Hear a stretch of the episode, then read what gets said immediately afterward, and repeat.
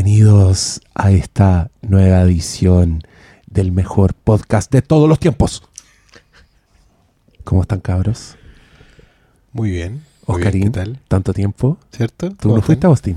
No, yo no fui. Pero alguien, alguien tenía que mantener el submarino andando. Alguien tenía que quedarse en el, Dale, dale. en el submarino dándole. Sí, bueno. Y, y estuvo bien, creo. ¿Cómo, cómo estáis? ¿Cómo, ¿Cómo lo has pasado? Bien, Cuéntanos. bien, ahora ya. ¿Todo bien? Sí, el último día como que me, me dio sueño, pero ya estoy recuperando la el ritmo. Hoy día fue el cine. Pero eso será historia de otro capítulo. Ya. uy, uy, uy, uy. Y estoy muy contento Fue el porque. cine de mayo. Claro, al Nilo. Y, al, y estoy contento porque el, el ciclo en Normandía parece que tuvo buena respuesta y ojalá que siga andando bien con sus martes de terror. La zorra. Qué Mar- ¿Por qué. Marte? ¿Martes 13? ¿Será por eso? Yo creo. Martes, un día, Eso, ya fue, eso ya fue Normandía, ahora ya estamos más sajones, ahora es los viernes. Viernes del terror. Sexta-feira. Ah, Doctor Malo, ¿cómo está usted? Tanto tiempo. Bien, Pablo aquí. Quintero, bienvenido a este cuchitril una vez más. Muy bien. Oye, intentamos mantener esto a flote, hacer un podcast, pero no se pudo. Fracasaron miserablemente. Fracasamos. Pero- que difícil. Pero lo intentaron Lo siquiera. intentamos. sí, no, si estuvimos coordinando por WhatsApp, lo que pasa es que evidentemente al, al estar a jornada completa en el submarino, eh, no había forma de llegar a... Pero parece Claro, que no- como, como estamos grabando a horarios tan razonables, Claro. seguramente. Le informamos que es la hora del pico, señores. Para ya, variar. ya estamos con sueño. Está bien. Pero este es un podcast que les quedamos debiendo. Este Sí, es el capítulo, bueno, como ya se enteraron viendo el título, en que hablaremos de It, con spoilers. Todavía película número uno en taquilla en el mundo, así que da lo mismo que estamos atrasados. Da lo mismo. ¿Para qué? ¿De qué vamos a hablar? De Kingsman. Nah, yo la vi igual. Igual la vi. Ah, ya, hablemos mucho, de Kingsman. Sí, el, capítulo, mucho. el capítulo que no pudimos hacer era Kingsman y No me acuerdo. Madre. Y madre. Y yo todavía no veo madre. Es Así que parece, no parece que nada. madre hay que saltársela, hay que tirarse con. Hay que hacer un Aronofsky. Mira, yo hoy día vi Madre, ¿Ya? Pero eso es materia de otro capítulo. Ya. Pero esa es otra historia. Porque es parte de otra historia. es de la historia sin fin. Eh, y Cristian Brune, ¿Cómo estáis, recién llegado de los Estados Unidos, de su tour. De- Del tour, el largo ¿Cómo tour. estuvo? Todo bueno. ¿Vaya a convencer a estos dos de que vayan? Yo espero que en Fantasy algún momento vayamos turnándonos. Y y yo no sé ¿Te si cachai los, solamente el te cachai fantasma. los cuatro hueones Oh, ahí metidos en el. No, en ahí- el ahí fanta- nos vamos a. Este weón en el álamo creo que se vuelve loco. No, vos- de partida tenéis que ir como con, con, No, con sí. la herencia. Bueno, a mí me vendieron la idea cuando dicen que venden chela en ese cine. no, no, no, no es que te Ah. vendan cerveza, es que hay un catálogo de cervezas para que elijáis. Bueno, me vendieron la idea. Hay que No, juntar y, plata. y hay un mesón. O sea, tú llegáis y anotáis en una cuentita, miráis el menú de abajo. Y aparecen, los, aparecen los ninjas. Los ninjas se y se llevan, la- llevan tu weá. se llevan el, pedido, vuelven con Y tu después pedido. te y traen comida, y te- concha tu. Sí, una cosa maravillosa. Weón, y cuando vaya a la película de las 12 de la noche y veis una hamburguesa a las 1 de la mañana, te la traen.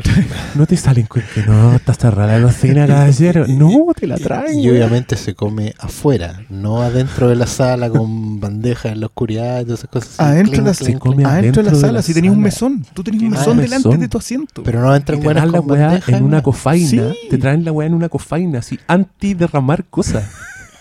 Es comida que se come con las manos. La en está todo muy bien pensado. Y, y bueno, y de partida no podía hablar, no podía meter, meter tanto boche. O sea, de partida como que está todo en silencio. Sí, claro. Porque nadie está con los teléfonos. Por eso son ninjas los que sirven. Y, que- No, y ¿sabes qué? Y me da esperanza porque el Álamo, además, es un cine que está muy oscuro. Ya. ¿Te diste cuenta que está más Sí. oscuro que el Hoyts promedio? Que tiene sea, su, Su margen puta, de su- oscuridad. sus luces en todas partes. Pero esta weá es más oscuro, pero así todos los ninjas. No tropiezan. No se te caen las weas. Entonces, es solo cuestión de pensarla. Ahí, ahí me da rabia, ¿Y porque uno qué? dice, ¿Sabes ya, que mí- solo hay que pensar esta weá para que funcione y eso en Chile no lo hace. Es, es que más que eso, yo, yo creo que es porque nadie le ha, ha dicho, ¿sabéis que acá hay mercado?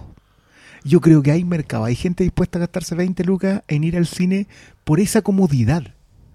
Porque no es por nada, pero hoy día te, te estáis gastando, vaya al cine, igual te pitáis 7 lucas. Pero no comí. Tenés que después, claro, tenés que ir después a la cena. No, Pero siete lucas, sí, y- te comí como ya a toda raja una promo con descuento y la weá que comí son cabritas del año Claro. pasado. Acá las cabritas son con relleno ilimitado. Tú dejáis tu, tu cosita ahí adelante y te la, y te la rellenan. Me estás jugando. No, en serio. Con refil. Con refil. Esa weá nunca la había podéis pedir soda y podéis pedir eh, la, la, El- la, la popcorn con bebida tiene refil, el popcorn tiene refil y el iced tea tiene refil. Maravilloso. Y agua, podéis pedir agua todo lo que Bueno, yo, eh, bueno, es que no es que puedas pedir agua, debes pedir agua porque en ¿Por realidad andáis No, te deshidrata, no todo te deshidrata ahí ahí, en cinco minutos. Estás sentado viendo, estás sentado viendo películas con aire acondicionado y te deshidrata igual. Yo creo que te venden, te venden como dos Gatorade de 28 onzas, que es así un botellón, Sí, claro. como por luca y media. Sí, yo creo que te venden eso porque en realidad si no la gente se muere en la calle. Es decir, ¿es posible? Sí. No, o- si me lo preguntáis a mí hoy día, yo creo que en Chile eso podría funcionar en una sala chica, 50, 70 personas. Pero la- las premium de acá son como para esa capacidad o son Sí, más. pero no vaya a comparar la calidad No, de una no, pues, por eso premium. te digo, pero es que para que vayan mejorando el servicio. Que es ridículo lo porque otro, son una, las reglas. una premium tiene Berger que se mueve, tiene mesa, así que se mueven también, tiene puta mucho espacio entre silla y silla, tiene meseros que te van, que te llevan la weá, Claro. pero la weá no, no sé por qué chucha es como el pico. No, es que sa- ¿sabes que yo creo que son las reglas. Eh, acá, acá tú te sentás y tú tenés que respetar una serie de reglas. Nada de sacar el teléfono, nada de alumbrar tu menú. Tu menú. Hay, Pero- una, hay una luz debajo de la mesa. Hay una luz debajo de la mesa, entonces tú, si tú te, te encorváis y ponías el menú debajo de la luz, la veís y no molestáis a nadie. Claro. Pero una de las weas que a mí me dan risa es que, por ejemplo, en el Premium Chilensis, los hueones entran con bandeja y con, con weas que se comen con servicio. ¿Cachai? Ese- ese Te es un llevan gran punto, una carne con weas que hacen clank. Entonces Sí, esa wea ya no está pensada. Esa wea ya la está diseñando un weón que no va al cine a ver películas. Como que tiene un restaurante con una pantalla. Y cuando pagáis con Red Compra, un weón te lleva la maquinita mientras están dando la película. ¿Cachai? mierda, weón. En esta weá los locos. Bueno, esa, esa weá no funcionaría en Chile porque no, nadie porque el tema. na- yo el no weón, la weón anda antes con una maquinita y te dice, ¿queréis pasar la tarjeta antes? Y tú, pas- una cuenta. tú pasas la tarjeta antes y después pedís todo lo que querís y te lo ponen en la cuenta y no te cagan, No. por supuesto. Que un hotel, pues, weón. O si no pagáis en efectivo y ahí los ninjas Aquí, hacen... weón, sería como, voy a comprar un- una entrada al cine, vaya al cine de Setai, comer una hamburguesa y, weón, te metieron una tele. No sé cómo.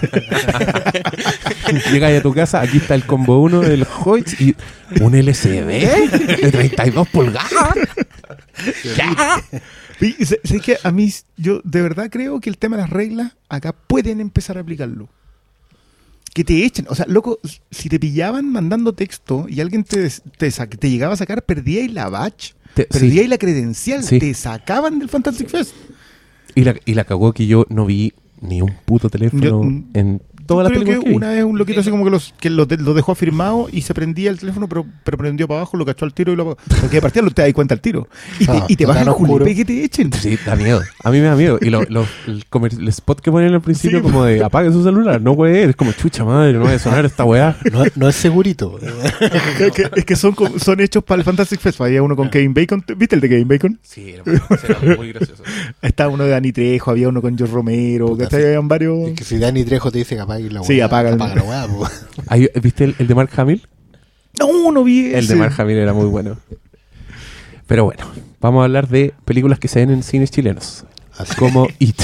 Como- o como Raw. Pero tú se viste en en, cine en su casa. Pero tú esa la viste en, eh, en el Fantastic Fest. del año Raw, pasado. sí, yo vi Raw en el Fantasy Fest. Sí, Del año pasado. del año pasado. Eh, ya, conversemos de esta película. Pues, con A todo esto, buenas noches. Yo no, Buenas no- ah, no, yo ni, ni saludado. saludé, Sí, saludé, sí, ya, dije, bueno, sí. llegado desde Austin aquí. No, quizás todo está inter- chato de ti, weón. Es Tú- probable. te Pero, mucho ya. weón, estamos en una weá sin privacidad. Sí. Por eso te lo digo todo. Yo sé mucho de esta persona Aunque sí hay que no, reconocer que, que este está más problemado que yo. Sí, yo no. No, no, no funciona, no. Parecía puerta de cantina la del baño. Era una Esa- puerta de esas puertas de Y cantina de Western. Y por arriba estaba abierto. Y estaba abierta arriba. Entonces no había cómo. Yo escuchaba cuando el weón que estaba fuera del baño tragaba saliva. Por eso te lo digo todo. Imagínense. Y con eso mi sistema dice no. No. Y se cae No, el sistema. Entró al baño Y no funciona. y dijo no, no, No, y se fue. yo esperaba que estuvieran todos durmiendo y ahí partía. Un día me levantaba temprano, pero era porque en realidad la primera función era a las Y yo, 8. des- y yo despertaba con un despertador siniestro. No vamos a hacer ningún sonido al respecto. Ya, ya, Ya, hablen ya, de esta weá de Steve. Estamos Mira, en deuda. Oye, quedaron harta pregunta. Nos vamos a tirar con ya spoiler. las ¿Qué tengo abiertas las preguntas para que hablemos de It y de Raw. Dejaron harta, hartas preguntas. Eh, en el Twitter también, porque hay mucha gente que está pidiendo esta weá. Yo avisé que no lo habíamos alcanzado a grabar porque yo me enfermé, pero parece que nadie vio ese aviso porque me lo han pedido mucho. Em, pero bueno, ¿quieren- no sé, ¿quieren que partamos con preguntas o quieren hablar? eh, Yo creo que partamos con preguntas, porque en realidad como Sí. que a esta altura la impresión, ya todos vieron la película, entonces como que más que hablar de lo que se viene para ver en el cine, vamos a hablar de lo que ya vimos, po, Claro. ¿cachai? Es como... Mira qué aleatorio va a entrar este. Me gustó. Sí, ya. Es novedoso. ya, aleatorio. Innovador. Ya, ya. Paulo Gallardo nos pregunta, lo estaba esperando, bacán. Pregunta sobre It. me dio la impresión que It no era tan poderoso como lo muestran en el libro. ¿Será porque no explicaron su origen? ¿Qué opinan ustedes? Saludos y esperando sus comentarios y reflexiones de esta película. Esa es una buena ¿Leyeron? pregunta. ¿Leyeron el libro? ¿Alguien leyó el libro acá de los Yo presentes? sí. Yo lo estoy leyendo. Yo no. Me he Yo sí. en Ah, ya. Yo lo leí hace mucho tiempo. Yo igual. ¿Tú lo estás leyendo? Yo lo estoy leyendo. Ya. Ya. Eh, a ver, mi, mira, mi impresión, No. Pablo César, yo me voy a atrever a contestar, es que esta es una de las cosas que se sacrifican en pos de partir la película en dos y contarte de una tirada la historia de los pendejos, ¿cachai? Porque en el libro está intercalado, te muestran un episodio de los pendejos y después te muestran los adultos, y el mundo adulto es un mundo que está muy dañado por lo que vivieron por It. Esa es una weá que yo le quiero decir, no, creo que sea un spoiler esta weá, pero les voy a decir que cuando empieza la novela It, uno de los personajes, de estos niños tiernos que conocemos nosotros en la adultez, se suicida. O sea, el weón le tiene tanto miedo a It y ha vivido tan mal toda su vida que apenas se da cuenta que la weá volvió, el weón se mata. Y, y esa weá es muy triste porque, o sea, ustedes ya vieron esos pendejos, los queremos a todos, ¿cachai? Pero para allá va la weá. Y yo creo que ese tipo de detalles te hacen percibir a It como una amenaza mucho más grande de lo que se percibe en esta película. Esta película, pese a todo, tal como la, la comentamos en el, en el podcast de Stephen King, se emparenta más con una Poltergeist, que es una película de terror espectáculo eh, donde no muere nadie, ¿cachai? Donde lo, lo que está en riesgo, de alguna forma, igual es menor. Pero yo creo que eso es por partir la historia, por, por dividirla, por hacer todas esas jugadas. Entonces, en parte estoy de acuerdo contigo y creo que tiene que ver con, con ese corte. Yo también siento que mm, fue como el primer comentario que tuve cuando terminó la película, que sentía que estaba frente a una especie de mm, Planet of the Apes, pero retroactiva. O sea, cuando salió War de of the Planet of the Apes, todo después de eso sentimos que la anterior, eh, que era Dawn, ¿cierto? Sí. Crecía mucho, crecía mucho en perspectiva. O sea, había cosas que que en Dawn como que parecía que no habían funcionado tan bien y que ahora con War sí como que terminaban de cuajar. Yo siento que acá igual la película que viene va a hacer que esta crezca en muchos detalles, que tiene muchas cosas. Y uno de esos probablemente sea el del- de la percepción de, de It como una entidad eh, mucho más arcana, mucho más Lovecraftiana si se quiere. Acá igual si se fijan cuando la vean de nuevo, que probablemente lo van a hacer, ya sea en, en cine o en Blu-ray después. Eh, cuando está en enfrentamiento con, con los niños en, en la cloaca, digamos, hay, hay unos pequeños easter eggs, unos vistacitos, cuando, cuando Beverly mira, digamos, al interior de It y ve esas luces. Los que leyeron el libro se van a acordar que esas luces tienen un significado, digamos, que habla de, de dónde viene, ¿cachai? Del origen de It. Entonces esos detallitos, o, o la escena, la escena esta del, del, del dancing clown, digamos, del payaso bailarín que sale de la casa, de la casa como circo, también tiene atrás un- unos fondos medio, medio Ghostbusters si quieren, ¿cachai? Es como, como el mundo de... ¿Se acuerdan cuando en Casa Fantasma solo se veía por la ventana el mundo de... ¿Cómo se llama el, el fantasma grande en Casa Fantasma? Ghost. Gozer, ¿cachai? Que se veía una especie como de mundo de algodón de azúcar así fantasmal, siniestro, weón. Esa misma weá como primigenia, arcana, Lovecraftiana, ¿cachai? Eh, se alcanza a vislumbrar ahí y claramente después va en una, en una posterior historia donde vaya a poder darte cuenta que esas cosas que, que por ahora se ven por encima, ¿no? como que It ha estado siempre en Derry, ¿cachai? Desde el principio, desde que se fundó el pueblo, donde está el pozo, después lo de la fábrica, todas esas cosas, eh, que en la novela está, claro, como están intercalados, como decía el Diego, se notan mucho más, pues hay asesinatos mucho más... De hecho, el Stephen King en la novela parte muy a lo George R. R. Martin como con una especie de escena aislada que conecta con todo. O sea, es un personaje, una historia muy triste unos niños que eran hermanos que mueren en la en- por culpa de It y que claro no, no están conectados con la historia central pero es una historia que te deja muy muy golpeado ¿cachai? porque no solo es el horror de It sino que también es el horror de la sociedad en la que viven eh, cómo son criados cómo son abandonados en el fondo todas esas cosas entonces claro la novela el horror es más, el impacto es más completo. Aquí claramente está más parcelado.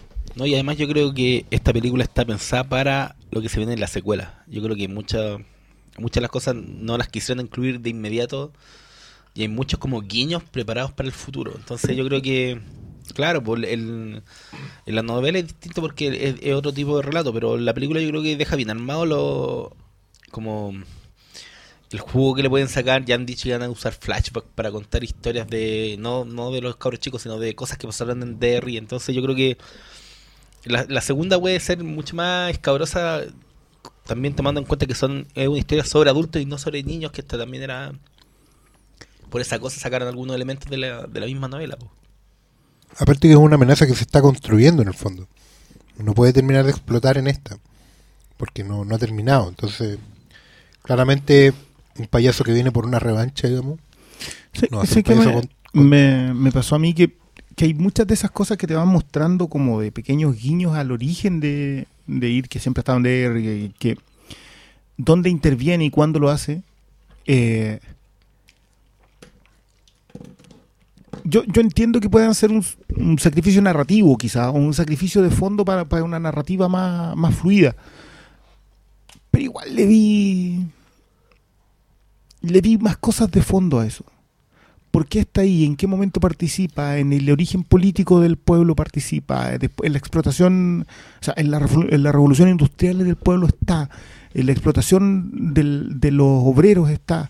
En el racismo del pueblo está. Siempre hay un momento que son, que son los horrores de la sociedad en las que Pennywise está. Entonces, ent- entiendo eh, que se sacrifique un origen, porque que yo desconozco hasta, hasta este momento, eh, pero no sé si sea solamente por esta. O sea, puede que sí haya, lo haya hecho porque está tomando al, personaje Pennywise para algo más trascendente. No sé, eh, estamos especulando en realidad con la segunda. Y yo creo que igual, igual tocaste un súper buen tema porque eh, habla de muy bien de, del, subtexto que mete King en la novela. Y que creo que Muchetti lo tomó muy bien. Porque una de, la- de, de las dudas, digamos, de si esto funciona, iba a funcionar o no, está en la actualización. Si De esto de, de de los 50 a pasarlo del, 80. claro, del- de pasarlo del año de- at- del 58 al 90, 89-90, era solo por un factor nostalgia Stranger Things. ¿Cachai? O si efectivamente tiene, tiene una, una razón de ser. Y creo que sí, cuando, cuando probablemente Fukunawa primero y Muchetti después adaptan el guion, lo hacen muy bien en- en- entendiendo esa lógica que tú mismo acabas de mencionar del subtexto. En el fondo, It aparece cada 27 años, pero no son cualquiera 27 años. De hecho, lo- el tema del año, de la década de los 50 y del año 58, para King es un año crucial. O sea, casi todas sus novelas tienen como eh, eje, Acá el o sea, emparentado con Stand By Me es brutal. ¿no? total, y, y es como el año en que él tenía 12 años, ¿cachai? Es una cuestión que... Y también coincide con una época que, claro, uno puede ver que hubo muchos cambios en, Estados Unidos. es un momento en que, así como acá en Chile también nos pasó en un momento, como que el país pasó de ser rural a, a urbano y había una especie de puente, antes de Kennedy y con Kennedy después. eh, y después en los 80, bueno, ahora en perspectiva uno empieza a ver que también de una manera u otra hubo alguna bisagra ahí, ¿cachai? Que hubo algo que, que para Estados Unidos, por ejemplo, fue el, el tope de, un, de una manera de ver el mundo y eso después se iba a terminar desarmando o no con lo que vino después, con el- la caída, el fin de la Guerra Fría, ¿cachai? Es que, es que ahí es donde, cosas. bueno, yo lo comentaba, pero y creo que, que deberíamos profundizarlo más, probablemente, eh, en función de la pregunta lo hagamos después, pero a mí me parece que tal como King revisa los 50, que, que es una etapa de la historia de Estados Unidos que, ellos necesitaron revisar. Yo, siempre pongo el ejemplo de la, primera secuencia de Blue. Tú mostráis primero la utopía de las picket fences de los 50 y después, en, un artilugio brillante de Lynch, mostráis que todo está podrido debajo, que siempre estuvo podrido debajo. We didn't start the fire era lo que decía Billy Joel. Pues esta cuestión no, no lo empezó. Y creo que es necesario hacerlo con los 80.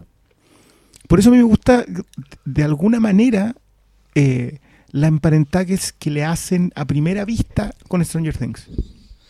Me gusta porque sirve de pie para decir, ¿sabéis qué? Esa década no era ese romantiza, esa- no- n- esa romantizada que se hace, no, no es la palabra exacta, pero, pero esa visión romántica de los O sea, 80 no la tiene. idealización- Esa idealización de los 80. Lo hablamos cuando hablamos de Stranger Things, que era, en fondo es el pueblo de Stranger Things es el, es el pueblo idealizado de las películas. de la tele, claro. lo que queremos recordar de los 80. No necesariamente lo y, y lo que está diciendo también tiene mucho mucha razón de ser porque efectivamente el horror de los 2010, que es lo que les toca ahora como a ellos como como adultos que crecieron, Y ojo que si no la patean un poquito, no, porque si la tiran... Claro. la ah, bueno, ah, ¿cuándo tiene que ser? Porque No, tiene pues, que supone que es eso del yo quería hablar. 90. Que uno de, los uno de los puntos interesantes es que la secuela va a estar situada en el 2016. Va a estar en el 2016, esa Que es la un- fecha. son Porque saca 27 la cuenta, años pues, después. son 27 Ah, años.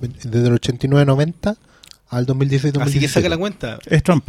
It va a terminar con el payaso muerto, pero el otro payaso en, en la Casa Blanca. y yo no sé qué y ojo, peor. y ojo que eh, no sé si yo no sé si son genios o qué, pero efectivamente la década que formó a Trump es la década de los 80.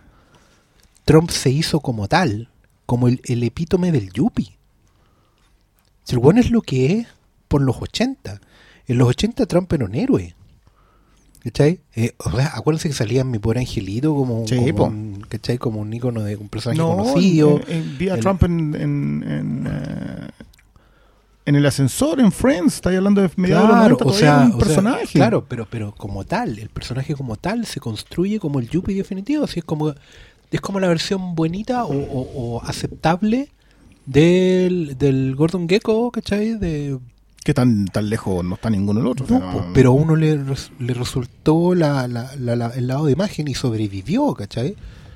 O sea, si igual termináis haciendo el paralelo, queráis, queráis o no, la construcción de la película te está terminando por remitir a una cuestión que es heavy dentro de la historia de Estados Unidos. O sea, el, el horror que vivimos hoy como gringos, digamos, en el 2017, se incubó ahí en Derry. Nos está esperando. De hecho, hay, hay mucho tema con los cabros, con la actualización misma de los cabros y, y cómo puedan evolucionar desde el 89 hasta el 2017, sabiendo, eh, porque no, no tenéis por qué hacerlo tal cual como es en la novela, digamos. Que los cabros, no, bueno, uno. Porque en la novela pasa algo entretenido, que en el fondo todos tienen mucho éxito en la vida. Que es una especie de, de, de embolada de perdiz, por así decirlo. Y que de hecho el payaso se los insinuó, o sea, de, váyanse de acá y van a, prosperen. Crezcan, prosperen, les, vaya muy bien. Porque el pacto con el diablo típico, ¿cachai? Eh, Pedro de Mal y el diablo. Y aquí, y en la novela está un poco eso, que a todos les va muy bien. O sea, el escritor es un escritor, eh, Stephen King, digamos. El arquitecto, bueno, aparte de bajar de peso, se convierte en un arquitecto de éxito, weón, torres en Dubái, weón, así. La mina es diseñadora de moda y también muy top, ¿cachai? Pero y lo único que le da mal es al one que se quedó en derribo. porque, claro, se convirtió en el guardián de, ¿cachai? Pero esto no es spoiler porque está en la miniserie, En la vieja, miniserie vieja. ¿sí? Pero, claro, también para Y, dónde... y yo no sé tampoco para dónde vaya. Para dónde, creo que la pista Mm. del 2016-2017 puede guiar a, a Muchetti por otro lado. Sobre Sí, todo porque porque- ya dejó el subtexto tirado. Claro, y tiene, que- y tiene que hacerlo. Y yo creo que eso también es súper bueno, que lo hayan logrado de una manera de no, no adaptar fielmente la novela, porque no, no se hace eso, ¿cachai? Pero se mantiene el espíritu de la weá. ¿Mm? ¿cachai? A lo mejor el cabro no va a ser un exitoso escritor, a lo mejor va a ser un, un exitoso Guionista de- showrunner. De, de tele. Claro, o un Un showrunner showrunner. de, de, de tele, ¿cachai? Y, y hay un montón de otros factores de personas que vienen después, como la, la esposa de... eh, y otros más, po, ¿cachai? Que, que están ahí dando vueltas, que ahora, por ejemplo, no van a estar dando vueltas, como el...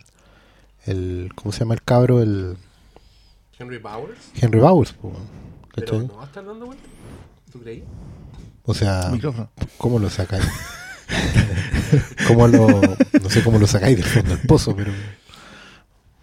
Porque aquí igual, yo encontré, igual es yo cuática encontré que, yo encontré que su escena era una muerte no muerte. O sea, es una muerte que. Bueno, mientras no haya cadáver. puede aparecer, sí, exacto. Mientras no haya cadáver. Y, y aparece, pues, weón. Si después el weón es uno de los. Sí, pues. Está vivo después en la segunda parte. Sí. Si es que lo mantienen. Yo creo que la mantener es muy importante. Sí. Otra pregunta, Diego. Otra pregunta. porque Porque si no vamos Nos tomamos recién este- 15 minutos con esta. Ya, pero a las sí. 4 de la mañana, Apenas parte de, de la conversación. Pues a ver, Matías Valencia nos dice: Todavía estoy esperando el podcast de American Gods.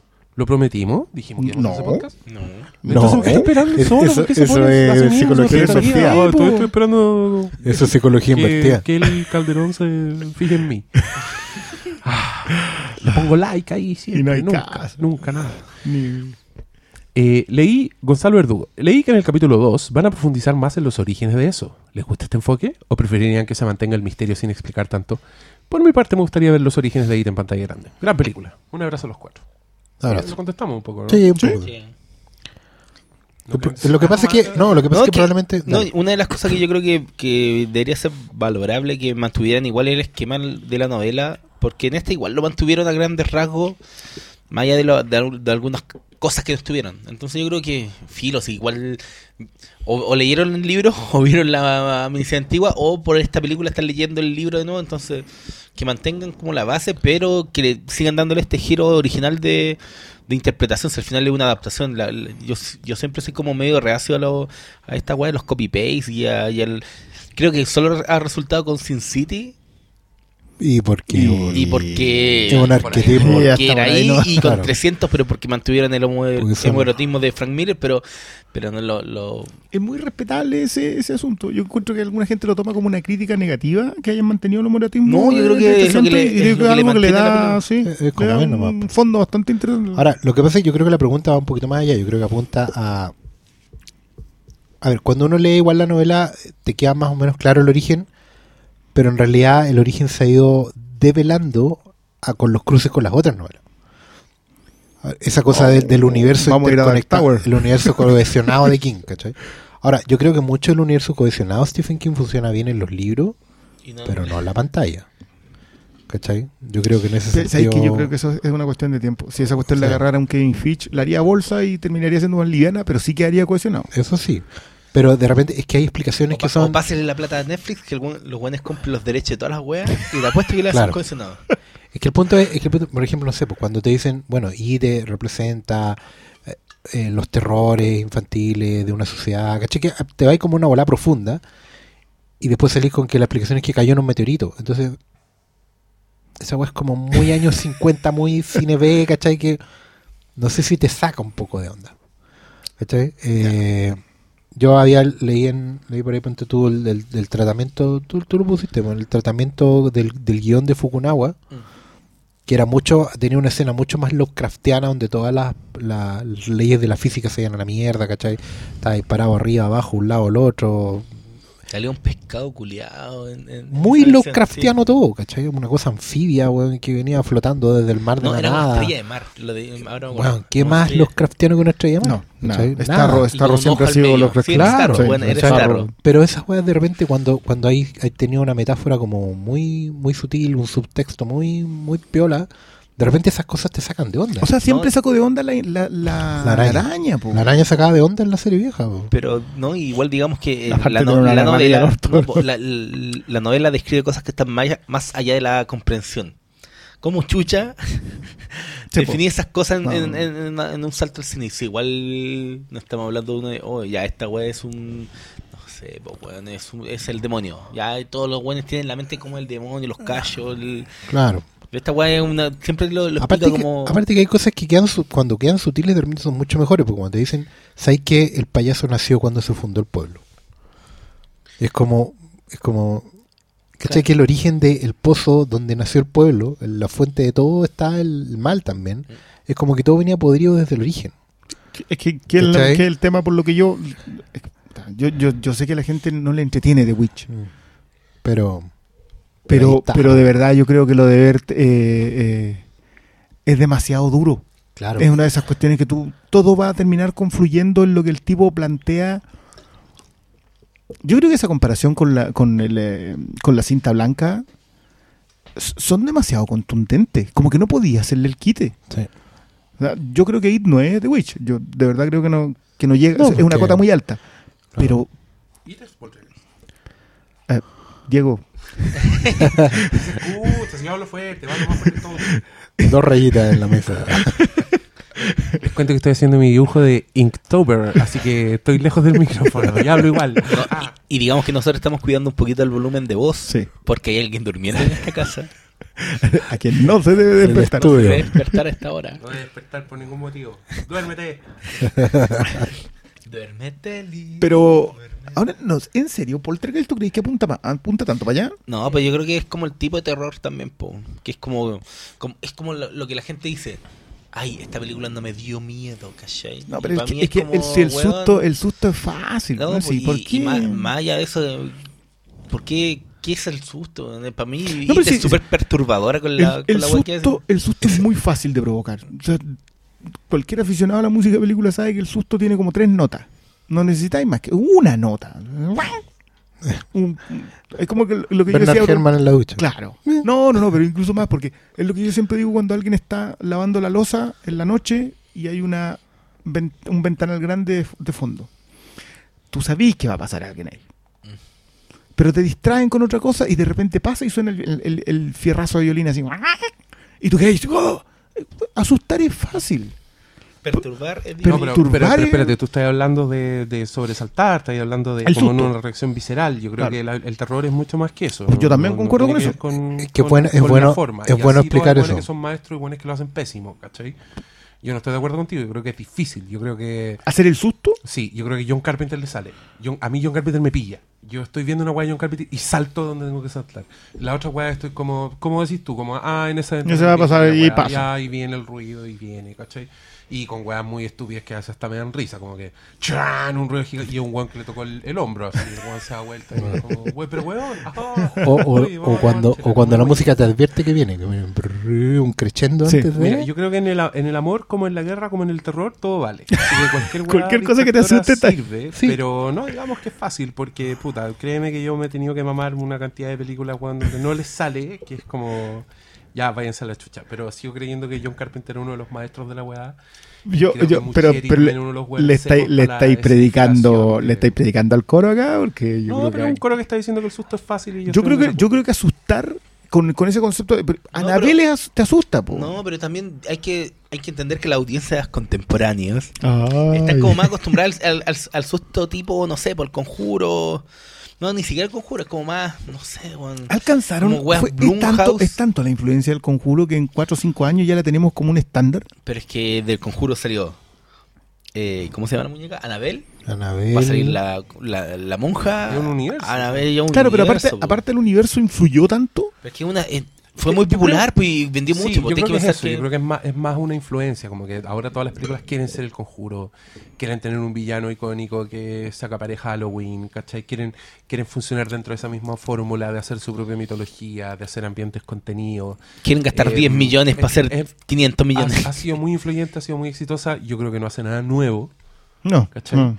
Eh, sí, sí le veo oficio a James Wan, no tanto a sus secuaces. De hecho, todas las weas que no ha hecho James Wan y que ha producido son ahí nomás. Creo que Annabelle 2 es la que más se acerca a ser más decente y a estar como más a la altura de las otras. Pero para mí igual, siguen siendo... ¿Cómo andan las. Insidious? Las Insidious? Eh, le- les fue bien, pero no, no, no son el conjuro. Igual les ha dado para tres y creo que van a hacer una cuarta. Sí, y, eh, Juan, si no me equivoco, hizo las dos primeras de Insidious. O la, sí, po, o la primera las dos nomás. primeras, sí. Y que igual, tercera probable- no es de él. y que igual probablemente lo que pasa con, con el, con el universo conjuro, digamos, es que igual responde a unas reglas súper claras. Y en el fondo se mueve la lógica del género. O sea, la- las Insidious son de como niño demonio. ¿Cachai? Son herederas de la profecía de Donner y... Las, la- las Insidious son descaradamente poltergeist. Ya. Eso, tienen la misma O sea, de el-. Tienen el hasta- terror tienen con una el niño y toda la tienen cosa, gallina, Claro. tienen una familia, ¿cachai? Tienen un portal. al otro Y las otras, y las conjuro, árbol, al final, ya- Ah. claro, y al final la- la- las conjuro por, por la lógica obvia, por el hecho real, digamos, son herederas de Amityville y, y todas las Mm. las de, de Haunted House, ¿cachai? Pero con más Eh. con- como con un componente religioso. Que creo que el que, Es que ese que otro factor, que- que- que pega Judeo-cristiano. más. Ese otro factor que está en ese universo que es el tema religioso católico, que no que hay un artículo muy bueno por ahí también sobre cómo estas weas terminan evangelizando más que otra cosa. Pero también como, como te movís en un universo de reglas conocidas, probablemente es más fácil enganchar ahí. Yo creo que el, el terror, sobre todo acá en Chile, la audiencia ha reinado por 30 años. Así, las películas más vistas acá por cantidad de estreno y gente que va todos los El sábados. género más visto es... es lejos Incluso de el terror infantil, que y terror, impresionante. sí, y terror con neta, digamos, porque es que son 40 malas y una buena, ¿cachai? Pero la gente sigue yendo a ver porque responden al mismo resorte. Y ahí probablemente tengamos audiencias acostumbradas a esa lógica de- del, del, del salto en el El asiento. salto. y- Si yo, si yo entiendo lo que dice el- lo que dice el Diego, que no es fácil hacerlo. Hacerlo bien yo creo que es difícil. Lograrlo creo que es un, que por algo tenemos tanta esa película en las salas. po. Si el- claro, Sí, es, que, claro. es que igual el salto a Carpenter, si Carpenter no es el, el hombre no llega al título del maestro del horror así como ¿Y cuánto, cuántos años tiene Halloween ya? ¿40? Es del 70 y... El próximo año son 40 años. Sí, pues, sí, pa- ¿Siete? pa- y, y la 38, relanzan y es un reboot el próximo año. Y son 40 años de reglas inalteradas en la web. Es que fun- es, esa es Tan fundacional. fundacional, po. pero es que yo creo que probablemente uno o dos ejemplos más de una web tan perenne en El cuanto a que las reglas se mantienen tal cual. Sí, ¿Cómo? probablemente. El exorcista Pero, por ejemplo, otro, eso es ¿Pero súper el buena. exorcista es tan continuable? ¿El Es que el exorcista es tan- exorcista- es tan influyente, por ejemplo, en el conjuro? No, no para ese lado, pero sí para el lado de lo que estamos hablando. Cuando hablamos de como de separar el susto, la película de susto por, por fórmula, digamos, a la cosa perturbadora, al horror. Esa weá que ahora, por ejemplo, se estrenaron hoy día El Exorcista, tú dirías, es que no me dio miedo. Ya, pero ya. Pero, pero sí o no, si la weá sería Sí, cual. completamente. Dirían, Sí pasó no me dio miedo. estreno, Yo fui a verla Claro. con, Ay, con no era. adolescentes culiados y respetuosos. No era tan terrible. reían, Y yo los quería matar. Pero yo creo que hay que, y ahí. hay que decirle a la gente que, Ah, bueno, Susu. Una cosa es que te hagan saltar en la silla. Y otra cosa es que la película se te vaya metida en la sangre y que no te suelte por semanas, por meses. Que te tenga dándole vuelta a los temas que tocó, que te tenga pensando en las cosas que... Y que te, te- eso es perturbar, ¿cachai? Eso es, eso es helar la sangre, meter, que se te meta debajo de la piel. No, y en ese ¿Cachai? sentido yo creo que It igual lo logra Caleta porque eh, aprovecha algo que generalmente no lo, no, no lo toma mucho el, el terror, que se preocupa más, no sé, pues del monstruo que del contexto. Y, y no sé, por las guas que pasan en, en It con lo humano, le dan todo un, trasfondo al terror del monstruo, no sé, pues de los buenos que no pescan cuando al cabro chico lo están tajeando en el puente, a lo que hace el papá, todas esas weas perturbadoras que tiene la película. Y claro, pues de repente tenéis la escena cuando It está en el. eh, no, le están pegando el negro.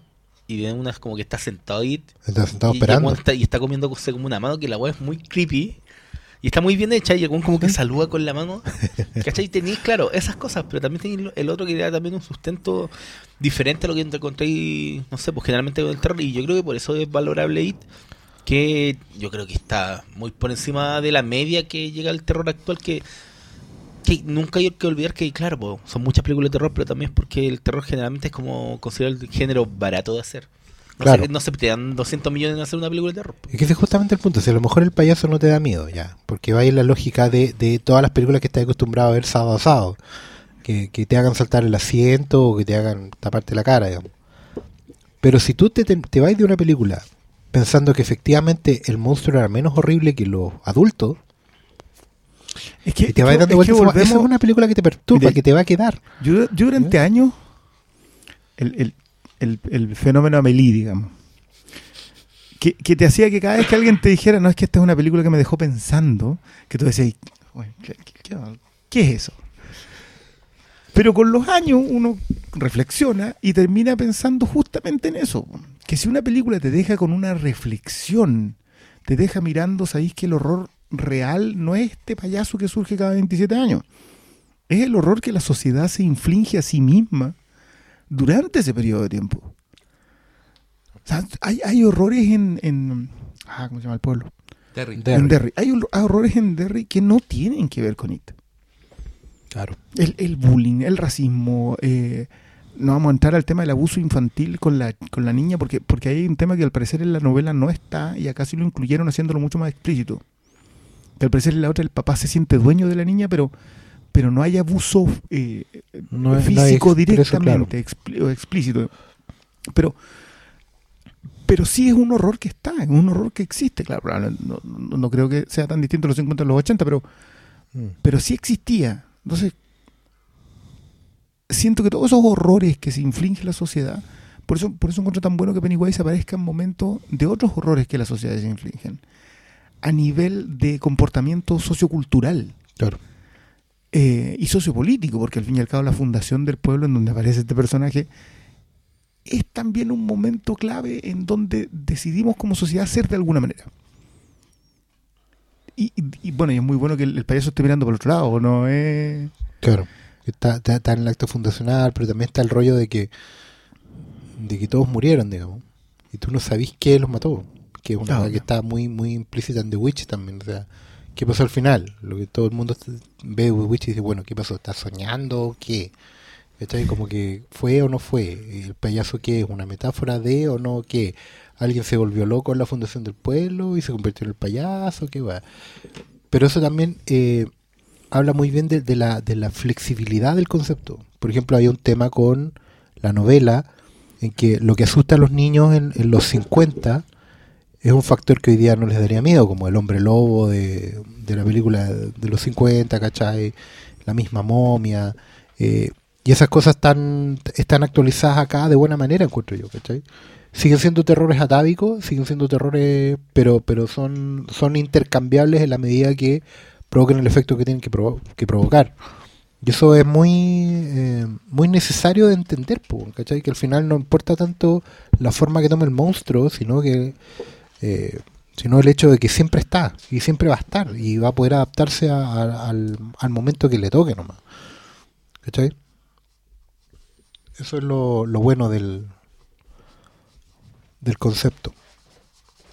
¿Tenemos más preguntas? Más preguntas. Para ir, ir tirando más hilos de la conversa.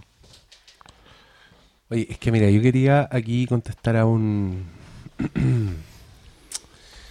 mira, que lo contesté en Facebook, pero lo voy a contestar ahora para los, para los auditores.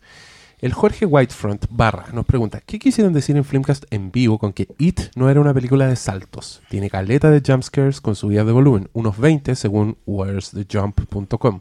Por supuesto que alguien hizo una página para medir cuándo y dónde salen los sustos de saltos. Qué fantástico. Incluso algunos dicen que el compositor hizo música bacán, pero que fue media arruinada por la producción debido a subidas de volumen a cada, a cada rato. Ya, yo aquí tengo que contestar.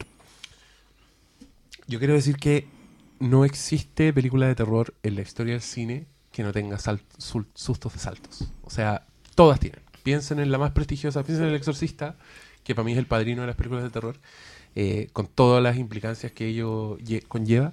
La web tiene sustos sustos de saltos, son más sutiles, ¿cachai? Están mejor diseñados, son cambios de volumen, son imágenes que aparecen de pronto, ¿cachai? Son, En la cara de Pazuzu, no tan- de pronto. Claro, pero son incluso Sí, como de estar en un en una escena ultra ruidosa, saltar a una escena de silencio y viceversa, ¿cachai? Esas weas te tienen tenso todo el rato, como a un nivel así subliminal, como que ni siquiera lo procesáis. El resplandor tiene más sustos de saltos que la concha de su madre, ¿cachai? Como uno detrás de otro. Pero lo que nosotros quisimos decir es que esta obra no era solo una película de saltos, ¿cachai? No es una película que se basa en el salto y que el, y que el chiste está en eso. O sea, It tiene muchos sustos de salto, algunos que son mis favoritos. Yo, yo sigo diciendo que la secuencia de las diapositivas es extraordinaria. A mí me encanta. En, en- en la miniserie, ¿cómo era? Era en un álbum de fotos, ¿cierto? Que fotos el concepto original de la novela. Están viendo el álbum de fotos y de la foto, última foto sale. Sale Pennywise y saca la mano. Saca Pero mano. acá empieza de a poco y con estos cuadros negros que meten entre medio. Y de repente hay un Pennywise gigante, weón, que tiene unos dientes culiados de tiburón y el weón estira una mano para afuera y es como reconche. Ya basta, weón, por favor, déjenme en paz, quiero dormir. Eh, no, pero eso, eso quería contestarle, amigo. Como mm, quisimos decir eso, que, que tenía más que eso, porque teniendo en cuenta que todas las películas de terror tienen sustos de salto. Hay algunas eh, que se caracterizan solo por eso, ese es el Claro, punto. Y, visto, weón, una- esas weas, todas las weas que tienen como gente con los ojos blancos, y- caras. no, y son las weas que llegan más habitualmente al cine. De pues, terror, ¿cachai? necesito. Ah. Entonces, y sale de esa norma del, del estreno habitual. Y eso es lo que queríamos De decir. hecho, a mí el concepto que me gusta es salto y peo. Porque en realidad es como, Yo, yo- yo tengo un chat de... eh, Que se como, llama como esa cosa. ¿cachai? Tenía un chat que se llama Salto IP. Ah, puro salto y peo. Mira qué interesante. Sí. Es que el, el de la junta de la universidad, como no nos juntamos nunca. Ah, ya. Dudo que sea mejor que el grupo del Frincast. No, no, no es nada. que eso. No, es que sí hemos estado suaves con los pelambres últimamente. ¿eh? ¿Sí? Después de Ah, una cadena que se mandó uno de los, de los cuatro, que no voy a mencionar quién fue para que nadie esté rastreándola, pero que debo felicitarlo acá. Ah, ya Lo felicitaré. Yo no. Después te mostramos la Por- cadena. por el que- chat. Que fue maravilloso. Te pones por el chat, te mandamos una. Ah, ya. Ya. ¿Cómo usted tiene un chat en Quillón? claro, se llama Flinka sin Diego. Oh. Ya, a ver, otra preguntita. Busquemos, busquemos. Eh, no, esa no la voy a contestar porque es muy indigna. Eh, Hagan buenas preguntas. Solo diremos que nos pusieron Stranger Things en la pregunta. Ya, listo, digo todo. Y ¿Que a todo esto cuánto la suben este fin de semana? Yo No, no, sí, Halloween. A fin de semana, ya. ¿Qué cosa? La Stranger segunda. Es como el de- creo que es como el 20, un poquito antes de Halloween. No es como Halloween. Ah, no es el fin No, de semana bueno, largo. Es el viernes 28. Ahora me acuerdo. Ya. Para el fin de semana el largo. fin de Para semana que te pegue una maratón el fin de semana largo.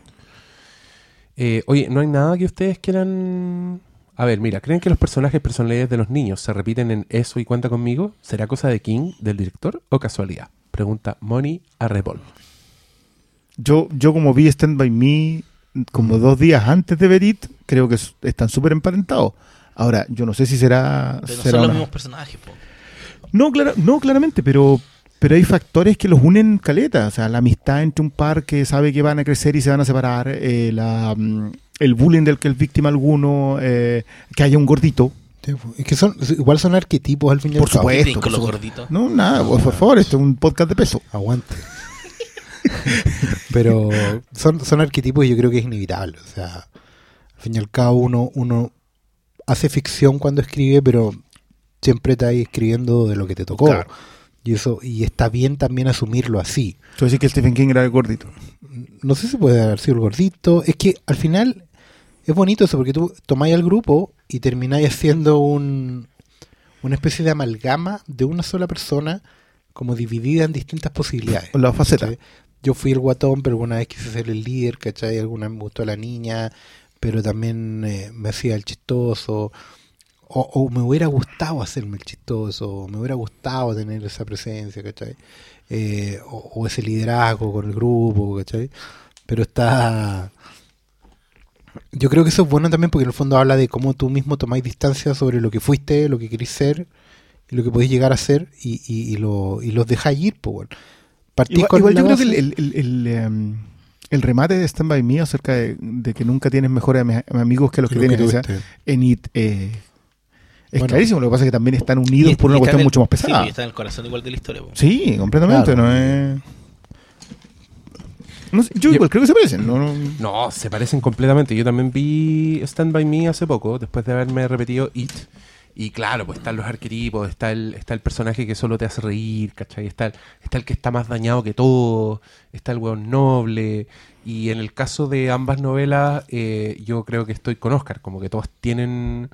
Yo reconozco a un Stephen King en, en muchos de los pendejos, en el, en el gordito que, que está enamorado y que escribe poesía, en el negro que es como el weón que reconstruye toda la historia de Derry, que es como en la película se cagaron al negro y le pusieron eso al gordo también. Es el gordo el que habla Ah, Sí, era, era el, la novela del negro. el negro. Y, mm, y siempre hay un protagonista escritor. Siempre hay un weón que, Sí. que termina siendo un escritor y que es el que. Mm. Como el que cataliza las weas en el presente, ¿cachai? Que es el personaje de Richard Dreyfus y de Gordy LeChance en, en Cuenta conmigo. Cuenta conmigo. Y en el que termina como escritor en It es el protagonista, es el, el Sí, el, Sí. tarta, el tartaja. Tarta- Pero es que ahí tiene Yo como- leí esa o traducción. sea, Stephen King tiene. ¿Cuántos escritores en su historia? Bueno, pues el, el resplandor, pues. Y, y el, y el tema del Yo- yo resplandor con Jack Torrance y ah, Danny Torrance es, es Stephen King Joe Hill, es una weá heavy. No sé. yo, yo adoro lo de lo que hace mm, Carpenter con la, al borde de la locura a propósito de eso. Ah, ¿cómo era eso? Que el escritor que, que, que- que también es muy Lovecraft y, y- pero a medio camino pero Stephen King, claro. Sí. Y, lo, y lo lleva a ese extremo de... Sí, tenés razón. Puta, qué bueno. ahora, ahora lo bueno es que también son arquetipos, pero según las circunstancias cada uno va tirando para un lado. Es como que tú dijeras, yo en algún momento quise ser ese personaje. Y, y partís planteándolo en la novela, pero después dejáis que la novela el personaje tome el camino que tenga que tomar. Ah, sí. De hecho, me gusta mucho, por ejemplo, que el, el, gordito, digamos, en la novela eh, o, en la miniserie, los que la vieron, tenga el, el final que tiene, que no sea, eh, que en el fondo sea el, final que parecía destinado al otro. ¿Cachai? Me refiero a que no es el, el héroe de luz, digamos, el protagonista, el líder, el que termina siendo un poco el líder de la recompensa, el que encuentra el tesoro al final, ¿cachai? Hay, hay una, una, un tema también de madurez ahí. Los que eran Robotech se acuerdan que todo el mundo parte enamorado de Min May, pero sabe que la historia termina en Lisa Hayes, ¿cachai? Y eso, eso es parte de madurar. Sí. Al final no, la otra vez alguien hacía esa típica encuesta en Twitter, pero rechazaba completamente a cualquiera que le diera Lisa Hayes. O sea, yo no sé para qué colocáis las dos alternativas si es que vaya a rechazar. una sola, Sí. claro. Y, y de partida, porque todos sabemos que Lisa Hayes. Lo que pasa es que, no, y madurar también implica también entender que para mi May eh, tampoco era la solución quedarse con Rick. weón. Era quedarse con el primo. No, tampoco. ¿no? Ya, no sé cómo llegamos a esto. Ya, ya. Me minutos y terminan hablando roboteo.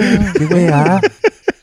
Influencia ochentera, arquetipo, a terminar igual. Stephen King. Cine en Sí, su pero, casa. pero mira, hay personalidad en los niños y yo creo que siempre que hay niños en Stephen King igual están relacionados. Siempre son pendejos que coquetean mucho con un lado oscuro, que son súper adultos, son súper independientes. Pese a que en el mundo audiovisual Carrie es conocida como una novela de adolescentes, yo mi recuerdo de leer la novela es que son más chicos, que son más pendejos y también tiene mucho de eso. También tiene Ah, bueno, En la novela también. solo, weón. En la novela también, y por eso está, que debe estar la pregunta por ahí de, de la escena, esta escena perturbadora del libro. Hablemos de esa weá, porque ¿Cachai? mucha gente pregunta de Sí. algo que se ha eh, esparcido por todas partes como la escena de la orgía de Sí, la por, novela. por favor, porque. que, mm, que yo tengo que decir que no es una orgía, pero que en la novela, después de que derrotan a It en el clímax, en los niños, eh, Beverly lo que hace es, un poco sin entender lo que, lo que significa y lo que implica, deja que todos los cabros chicos tengan sexo con ella. Pero no sé si califica como sexo porque son cabros chicos. Lo que no pasa es que, hacen. claro, Pero todos, todos tienen su turno, digamos. Y, y es un poco, yo creo, lo que quisieron hacer en la película con el, con el pacto de sangre. Como, como que Beverly, que es virgen y que es muy chica y que no entiende mucho la weá, quiere hacer algo que los una para siempre y quiere hacer algo que sea importante para todos y, en, su, en sus mentes de pendejos hacen esta weá. Y, es más una encima es como el personaje, perturbadora no, pues, el personaje que le tenía miedo un poco. a sangre. ¿Su, su manoseada o No, con tuti? penetración. lo, que pasa, lo Ah, que ya, pasa es lo igual siguiente. hardcore eso. Igual, ellos, después de derrotar a- al payaso en la novela, están encerrados allá abajo, en la cloaca. Y no pueden salir. Están perdidos. No están una hora ahí ni media hora. Están días. ¿Cachai? Entonces ellos empiezan a asumir, de una manera muy lógica, digamos, que de ahí no van a salir con vida. Y entonces el, el- hay, hay una necesidad ahí de- de, La paradoja de la isla. la pared, claro, y, y también tiene un poco de, de- la cosa de Noé, de las hijas de Noé, ¿cachai? Una weá de, de como que, bueno, ¿para dónde vamos? ¿Qué vamos a hacer? El, el lot. El- Perdón. sí, está bien. Está bien. bueno, la weá es que eh, en un momento, claro, como decía Diego, Beverly siente que, que tiene que darle, tiene que un- unificar al grupo, hacer algo que, que sea importante para todos, ¿cachai? Y lo que ha explicado King con esa escena, básicamente, claro, que cada uno tiene, tiene sexo en el fondo, o lo que ellos podrían entender como sexo, porque tampoco es una weá así explícita como las novelas de. de ¿cómo No se llama? No es, claro, no es Emanuel ni 50 sombras, ¿cachai? Con páginas describiendo tonteras, sino que No, no, no, eh, no, no, no ¿cachai? exageremos, porque además, porque además son niños de entre tono. 11 y 12 años. Es que ahí está mi tema. Yo por eso a mí me, si me, si me tiráis eso, yo, yo cuando dije lo de la orgía dije, los cabros chicos vieron algo que era muy... Pero si me decís que eso, eh, a todo esto es una gangbang, no es una orgía. Sí, claro. Pero, pero igual es... Eh, eh, eh, es, es complicado. y creo hay- que estaba completamente fuera del tono de los Muchetti. Sí, lo que pasa es que el- lo que él ha dado a entender en entrevistas King es que básicamente ahí eh, lo que está tratando de, de- de cerrar es el rito de, de, de- de la infancia. del paso a la adultez. sí, ¿cachai? Ya, perfecto. El Que es una que estaba, estaba en las tribus más primigenias y básicamente ellos Ya, y más o menos reducidos a un estado de tribu, ¿cachai? O una weá prehistórica porque están encerrados en una cueva, terminan comportándose, ¿cachai? Como, un- como una tribu, ¿cachai? Y como tribu, digamos, hacen No, el, sí, ritual sí, de, sí, es de- entendible. de la O sea, maduración. creo ¿cachai? que tiene, creo que tiene tiene, ese sentido. contexto, ¿cachai? Ahora, eh, obviamente, la escena. Es que hay cosas que de repente te funcionan más los libros. Los libros es increíble cómo tienen una capacidad de eh, presentarte cuestiones que no podríais ver en otro soporte. Son situaciones o muy complejas, o muy extremas, o muy terribles, ¿cachai? Pero el, el papel aguanta todo. ¿Cachai? Quizás por, por el tiempo que te tomáis cuando estáis leyendo, la distancia, eh, cómo vais madurando, cómo tú en tu cabeza vais completando las escenas también, ¿cachai? Eh, ahí la literatura ayuda mucho. Cuando tenéis que pasarlo a la pantalla, probablemente como no podéis ser sutil en lo que está describiendo, entonces claramente podría haber sido mucho más chocante. Pero si, si se retraen el concepto mismo del, de lo que está pasando ahí, es la, eso, en la miniserie tampoco está eso. No, tampoco está. Pero al final es, es por un tema de que eso no lo podemos ver, ¿cachai? Pero también está muy bien logrado en el sentido de que hay cosas que de repente tú no recordáis muy bien. Porque de hecho se supone que ellos después no recuerdan eso. Y claro, cuando ya tenéis 40, digamos, eh, empezáis a peinar canas, muchos de tus recuerdos de los 11 años son rearmados, ¿cachai? Mm. tú no podías estar seguro, como bien decía Diego recién, o sea, tú no podías estar seguro si ellos tuvieron sexo o lo que ellos entienden como sexo. ¿Qué sabéis tú si a lo mejor simplemente, no sé, pues, bueno, eh, no me acuerdo en qué parte, en, en la misma novela hay una escena muy buena en que un, un niño le explica a otro lo que es sexo. Y, y- y está la cuestión de que tú al final eh, eh, frotáis tu miembro contra el ombligo de la mina y, y eso al parecer a las minas les gusta y eso las puede embarazar. Que son sí, esas sí. construcciones raras que... Claro, pero eso sea en los 50, yo no sé si en los 80 por ya- supuesto, estoy estoy hablando en el contexto de eso. O sea, como alguien que creció en los 80, te diré que se escuchaban weas peores. Claro. Entonces sí, los vida afectiva y sexual. Sí, nada, Había dudas, sí. ¿cachai? Pero es que a mí por eso me ha molestado siempre que digan que es la orgía de la novela, porque en verdad el weón respeta en el punto de vista de los pendejos.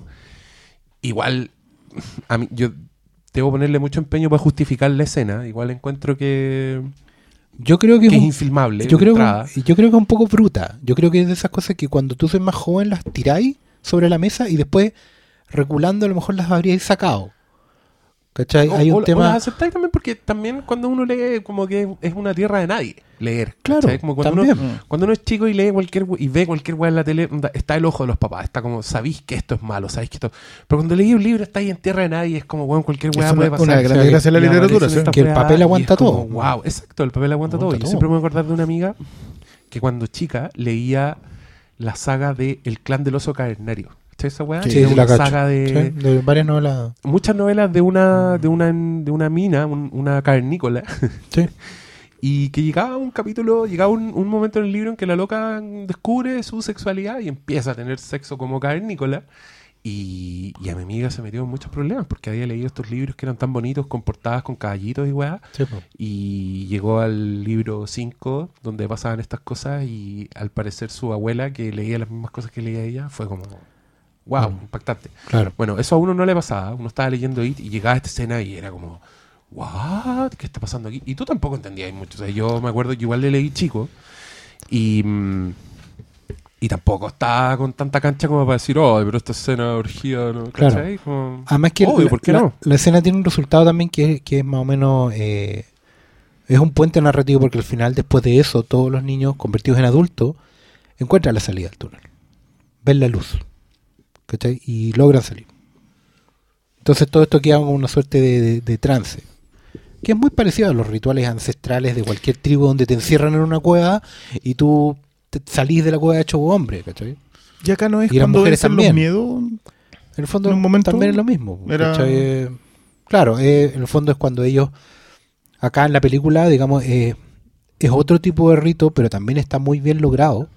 Yo encuentro que en ese sentido, otra vez alabanza porque entienden bien el espíritu de la novela, no Sí, los hechos. El, el que es cuando el niño, cuando Bill acepta que su hermano murió. Sí, cuando, cuando lo ve en el IT. Claro, y no y cuando él mismo acepta que se murió su hermano, lo Sí, deja es, ir. es como lo acepta el resto. Yo creo que el- Claro, y todo, aprende- todo el resto se enfrenta a sus miedos a través de esa, de ese. Es, es casi un punto de fuga para el resto. Claro. Pero me refiero a la escena final cuando él encuentra el, el, el Sí, impermeable sí, sí, sí, y sí. llora y ellos lloran con él, digamos. Esa No, es el abrazo. Claro, el abrazo Está- está grupo. muy bien. Mm. Bueno, de partida, habiendo explicado esa escena, yo creo que está muy bien sacada.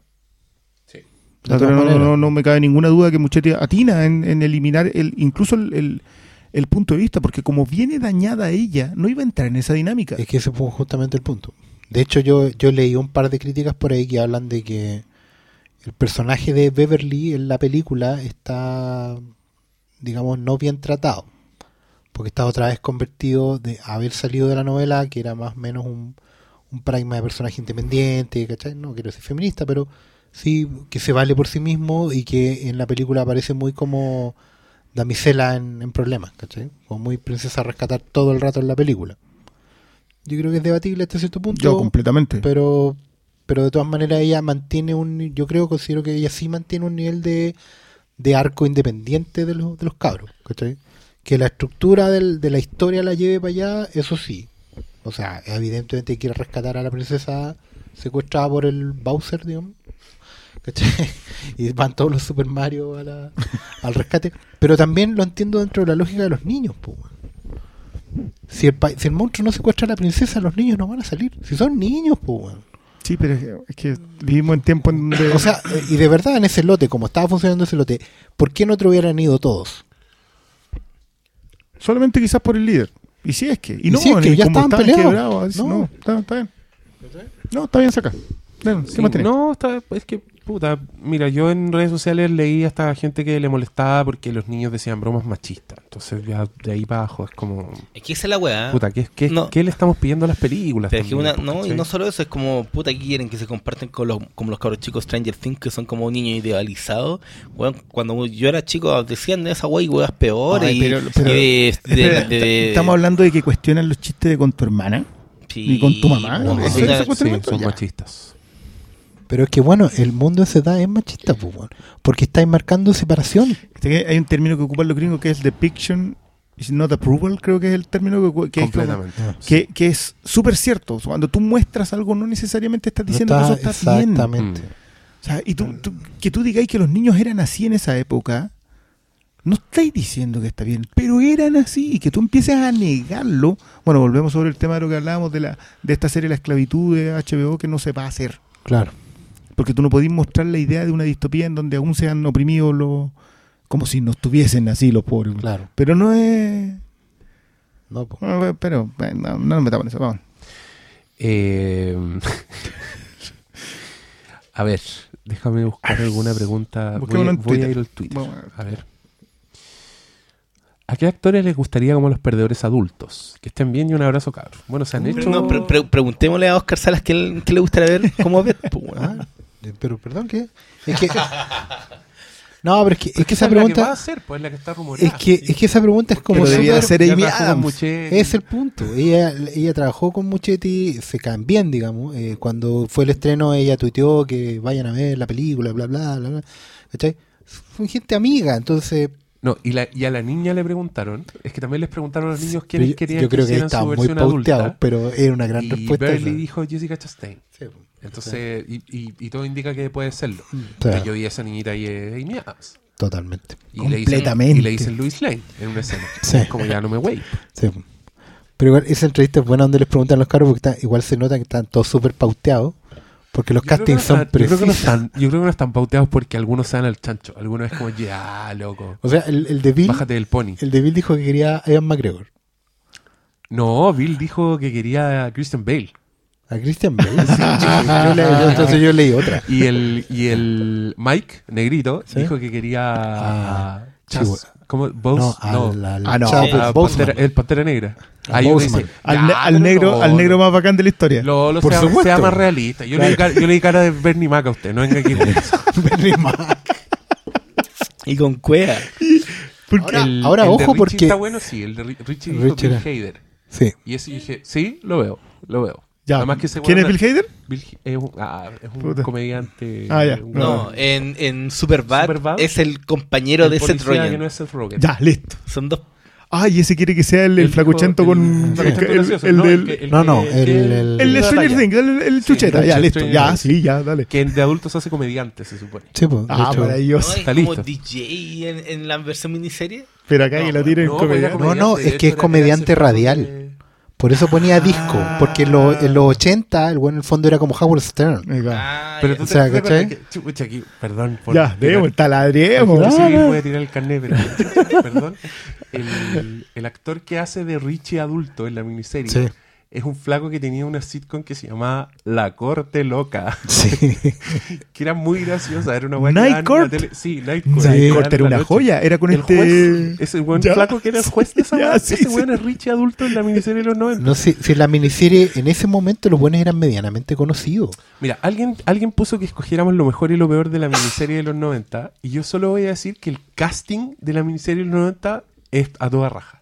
Yo lo encuentro El- muy bueno. ¿El adulto o el niño o ambos? Ambos, ambos, porque encuentro que los pendejos, cuando tú el, el hijo de, está el hijo de, de Doctor Evil, este colorín gracioso, el Seth Green se llama, creo. El hombre ¿Se lobo de Buffy, en serio, para ti el, color, el, Sí, el po, hijo ese- de ese bueno es Richie. Ese bueno es. Richie en los 50. Es el pendejo Ya. chistoso, Listo. ¿cachai? Mira, Y no el, y el protagonista Que es Seth este- Green este tiene como weón de- 100 años y no se le notan, entonces puede venir actuando No, de los los 90. 90 era chico, pues, entonces actúa en, pel- actúa en películas de Woody Allen. En días de radio el weón es Woody Allen chico. Ya. Sí, no, ese weón actúa desde hace, desde hace rato. No, y Tim Curry también está bien como Sí. payaso. Es que mm, Es que, es que Puta, los años sí- no lo trataron el problema tan con los cabros- eh, No, el problema con los cabros chicos, yo encuentro que en esa actúan especialmente mal, en alguna escena. Pero claro, era para la tele, chao. y, y probablemente se ha avanzado mucho más en el, en el coaching actoral para cabros chicos. O sea, Sí. hoy, particularmente en los últimos 10, 15 años, los cabros chicos actores parecen buenos, buenos de 60. ¿sí? ¿De dónde sacaron este nano, weón? Este que weá, lo redujeron con efectos especiales, weón. Weón, Ese weón es brillante. El, el, el, ¿cuál? hipocondríaco. De ese Ahora, hablando, ¿no? por ejemplo, po, Ese, weón. ese cabro chico está increíble, el de la película nueva. Sí. El judío hipocondríaco. O sea, no, no, no, no, no, judío. El judío es el El que vea la pintura de Ah, ya. Ya. judío- el- el- el pero- es el de- el ¿por qué- leproso. Oye, ¿por qué hacen a la mamá así? ¿Por qué con, por qué con tanta prótesis? Después aparece con otra pinta. Es que se- Porque esa Ah, señora no era a la así de gorda. señora- Todos los adultos eran una mierda. Lo que pasa es que No, la- no, no, la- pero fíjate, no. fíjate que está construida físicamente con prótesis. No es así de gorda. Ah, ya está como... Ah, yo no me fijé. Yo, yo fue una de las cuestiones que me chocó así como dije, Lo ¿por que pasa es que se como- supone- como una profesora chiflada, así. Claro. Una gorda falsa. Sí. Puede ser. Lo que No, pasa es que igual se vi. supone que el personaje tiene, no sé, pues tiene muchas enfermedades falsas, digamos.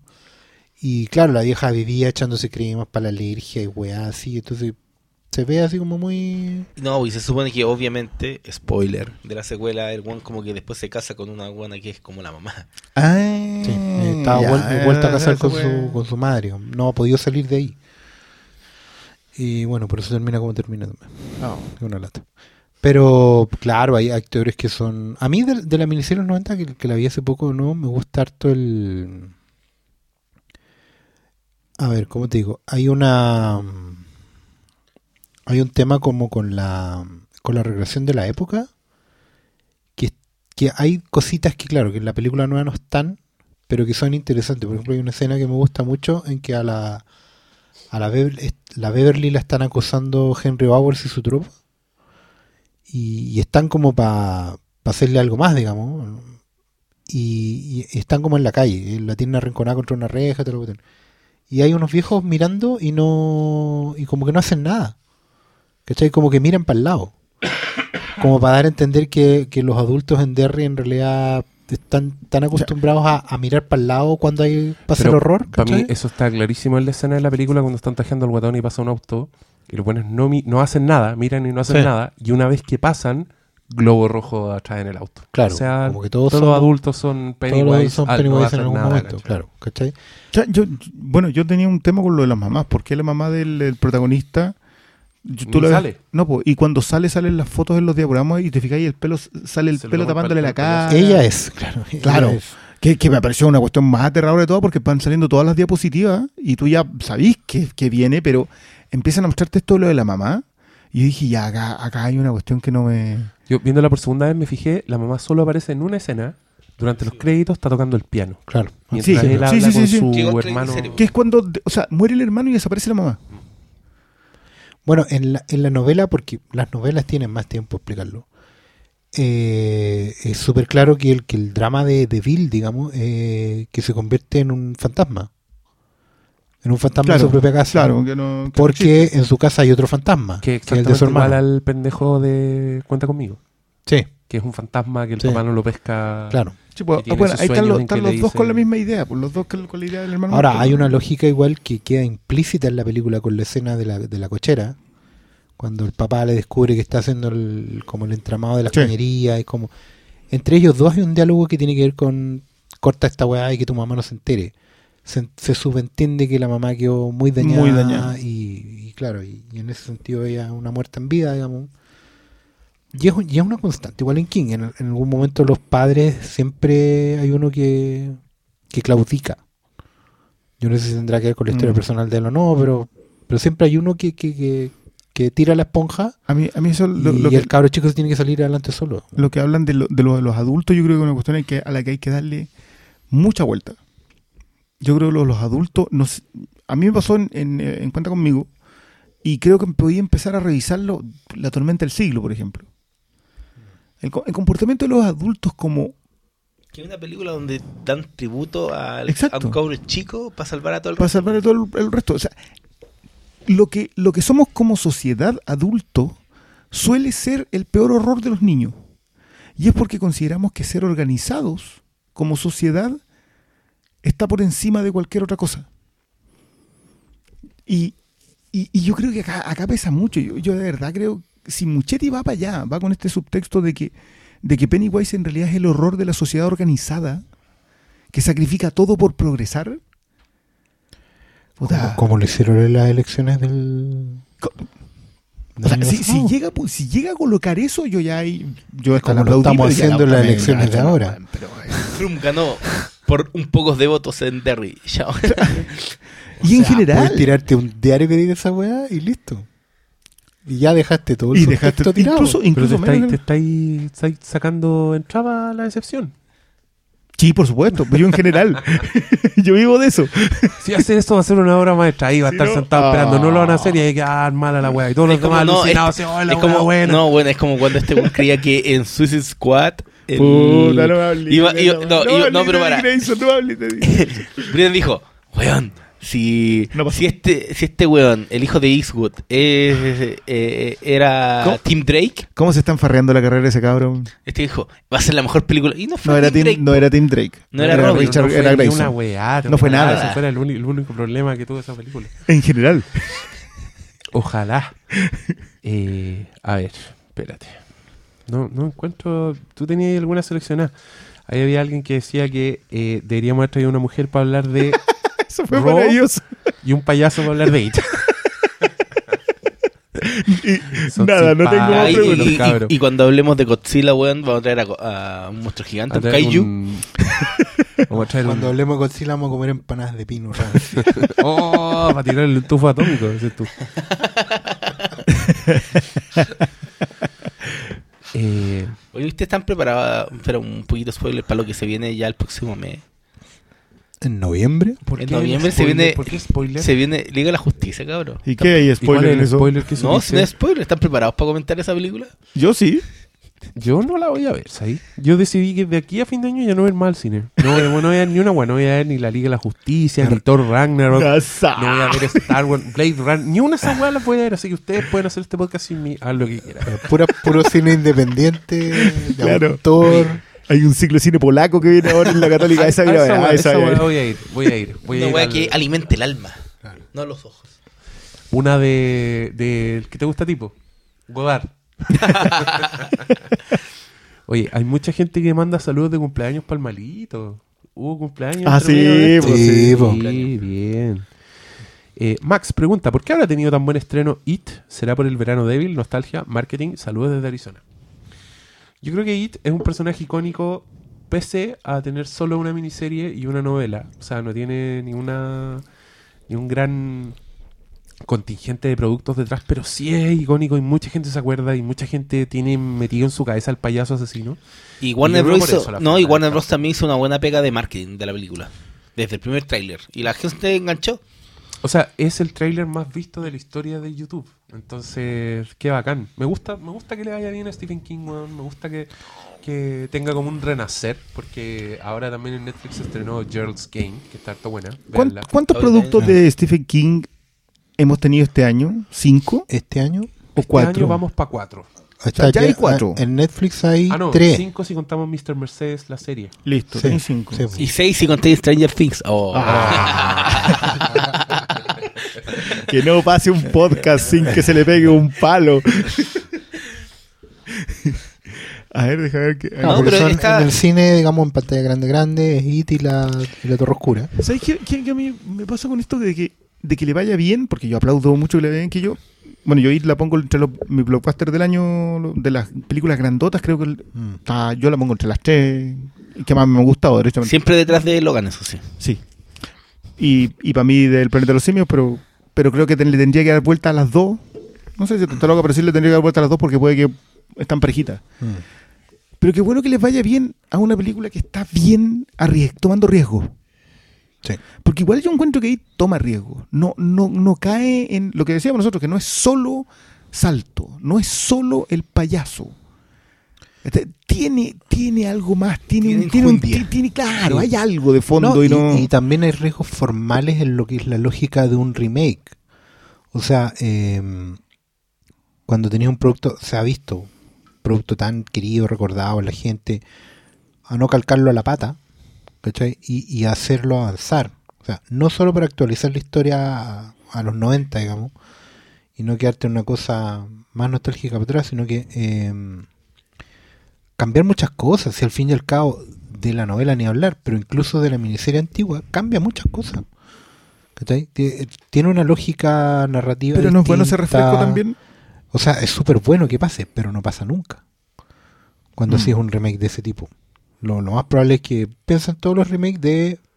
Solo mantengamos en el género. Amityville, La Masacre de Texas, Pesadilla.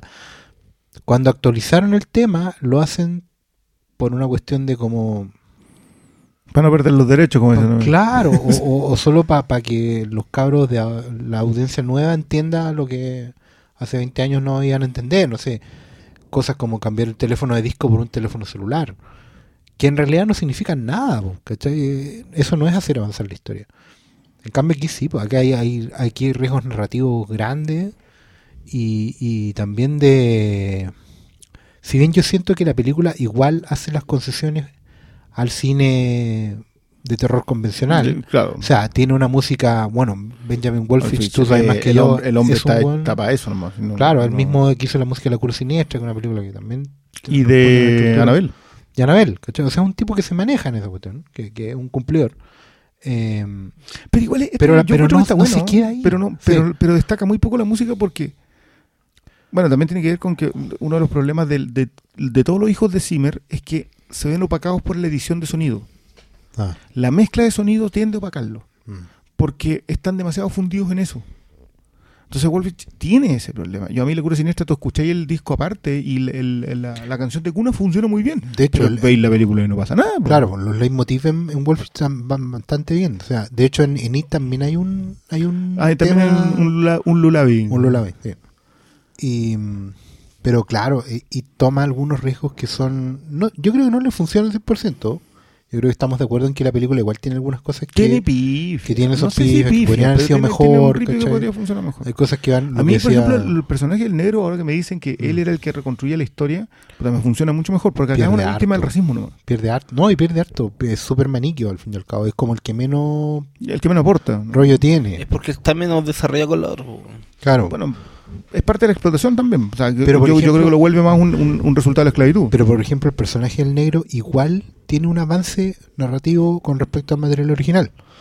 El, el negro eh, en la novela misma es un hijo del campo.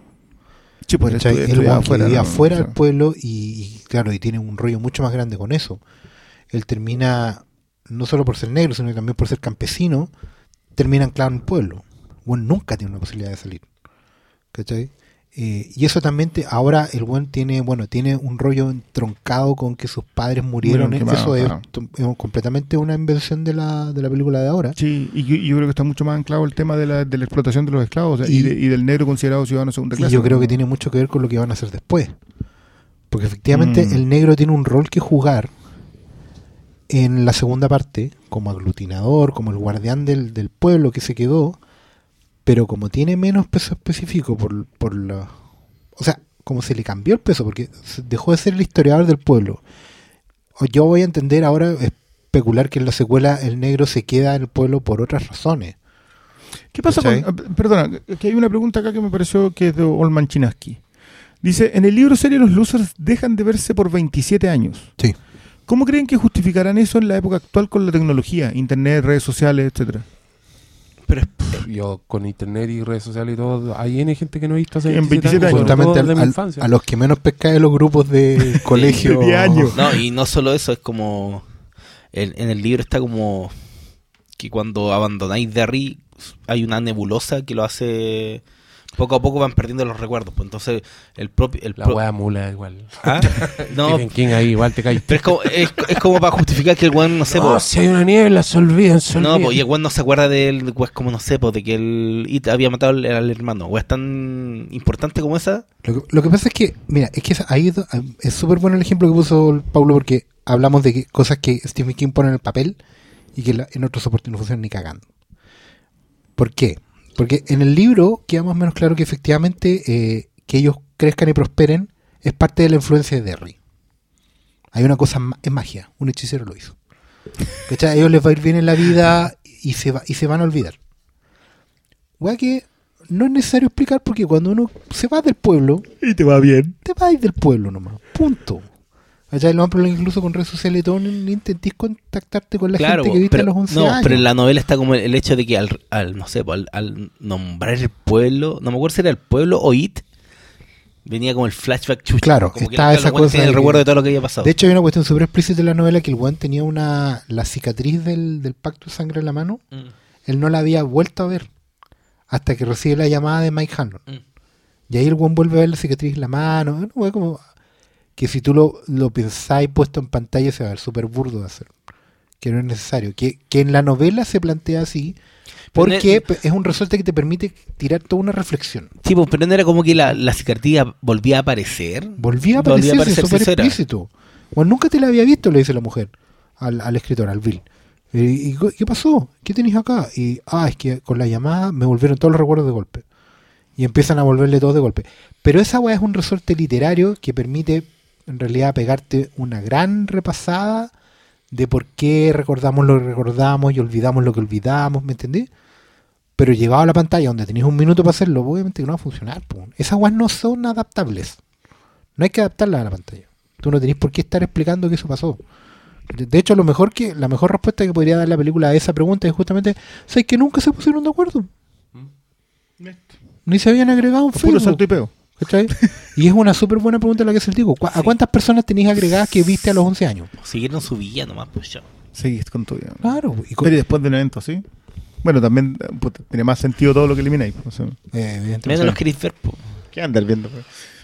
No, sí, que igual estoy un poco picado porque yo en mi línea de trabajo, cuando escribimos guiones y todo, siempre nos, no- nos hacen ese tipo de preguntas. Y mis respuestas suelen ser tan furiosas como esta. ¿cachai? Como que te dicen, pero ¿cómo? Con internet y todo, no se vieron en 20 años. ¿Cómo? Yo le hago el kit a todas mis ¿A reuniones. quién, vi- quién viste hace 20 años atrás? Aparte que, te- que no sea tu A- familia. A, él. Ah. Y con redes sociales, con todo, no la vi, ¿cachai? Como una... Yo creo que al contrario, las redes sociales son un refugio que te hacen alejarte de las cosas que No, Para que es no como- tengáis que verlo, lo seguís No, y es, es- pues, como, si ¿para qué? alguien ¿Para ahí, qué voy? no. Si, si pasa algo importante, lo voy a saber. Exacto, tenéis como la ilusión de contacto con gente que no te queréis contactar y veis que son una foto repente, ah, buena, ahí está. Lo tenía agregado, ¿no? O no sé, un gran amigo que, ah, está bien este weón. Y De hecho, de no. hecho ellos deberían, en la lógica 2010, digamos, ellos deberían tenerse agregado y el contacto debería ser cuando les llega el mensaje nomás. Porque, porque en la- novela antigua se llamaban por teléfono, una weá muy... ¿Quién, quién habla por teléfono? ¿Quién llama por teléfono al- a la oficina, al restaurante y weá así, ¿cachai? Y los buenos están esperando la llamada. No, no esa weá no. Claro, ahora ¿qué, qué van a esperar? La, El, la alerta. el WhatsApp. La alerta. Oye, eh, yo quiero decir una cosita reto- que lo pensé porque mm, también vi Poltergeist hace poco. Y creo que Poltergeist es una película muy subvalorada. Eh, ¿Por quién? Porque. No, ¿por quién? Ah, ¿por quién? Porque no, nunca me parece. Para mí una de las grandes- mejores películas de terror. ¿En serio? que Yo la tengo entre mis favoritas de terror. Es- No tiene, sé si ustedes. tiene una construcción envidiable que siguen plagiando hasta el día de hoy. Eh, una dirección fenomenal, que no vamos a decir de quién era porque murió Toby Hooper hace poco y respeto para Toby. Eh, las malas lenguas dicen que Spielberg metió demasiada mano, otros dicen que no, otros dicen que es Toby. Pero la weá es, es brillante. Y yo creo que en el personaje de Robbie, que es el hermano de Carol Ann, está el arco de It en, en su, en su historia. O sea, el weón le tiene miedo a un payaso en su pieza, que es un payaso de juguete. Y lo vemos una noche que el loco tapa al payaso y esa es su manera de vencerlo. Pero cuando empiezan los espíritus chocarreros a huellar en la casa, se encarnan en, el payaso y lo atacan. Y, el weón pasa del terror absoluto a destruirlo y destriparlo. Y lo rompe y le saca todo su, el algodón de adentro y le dice, I hate you, I hate you. Y eso es el arco de todos los niños de It. ¿cachai? Pero en Poltergeist tran- transcurre en tres escenas y son todas muy hermosas. Alguien podría editarlas y hace un corto muy bonito con, con todo eso. Eso quería agregar. Eso creo. es verdad, Sí. es verdad.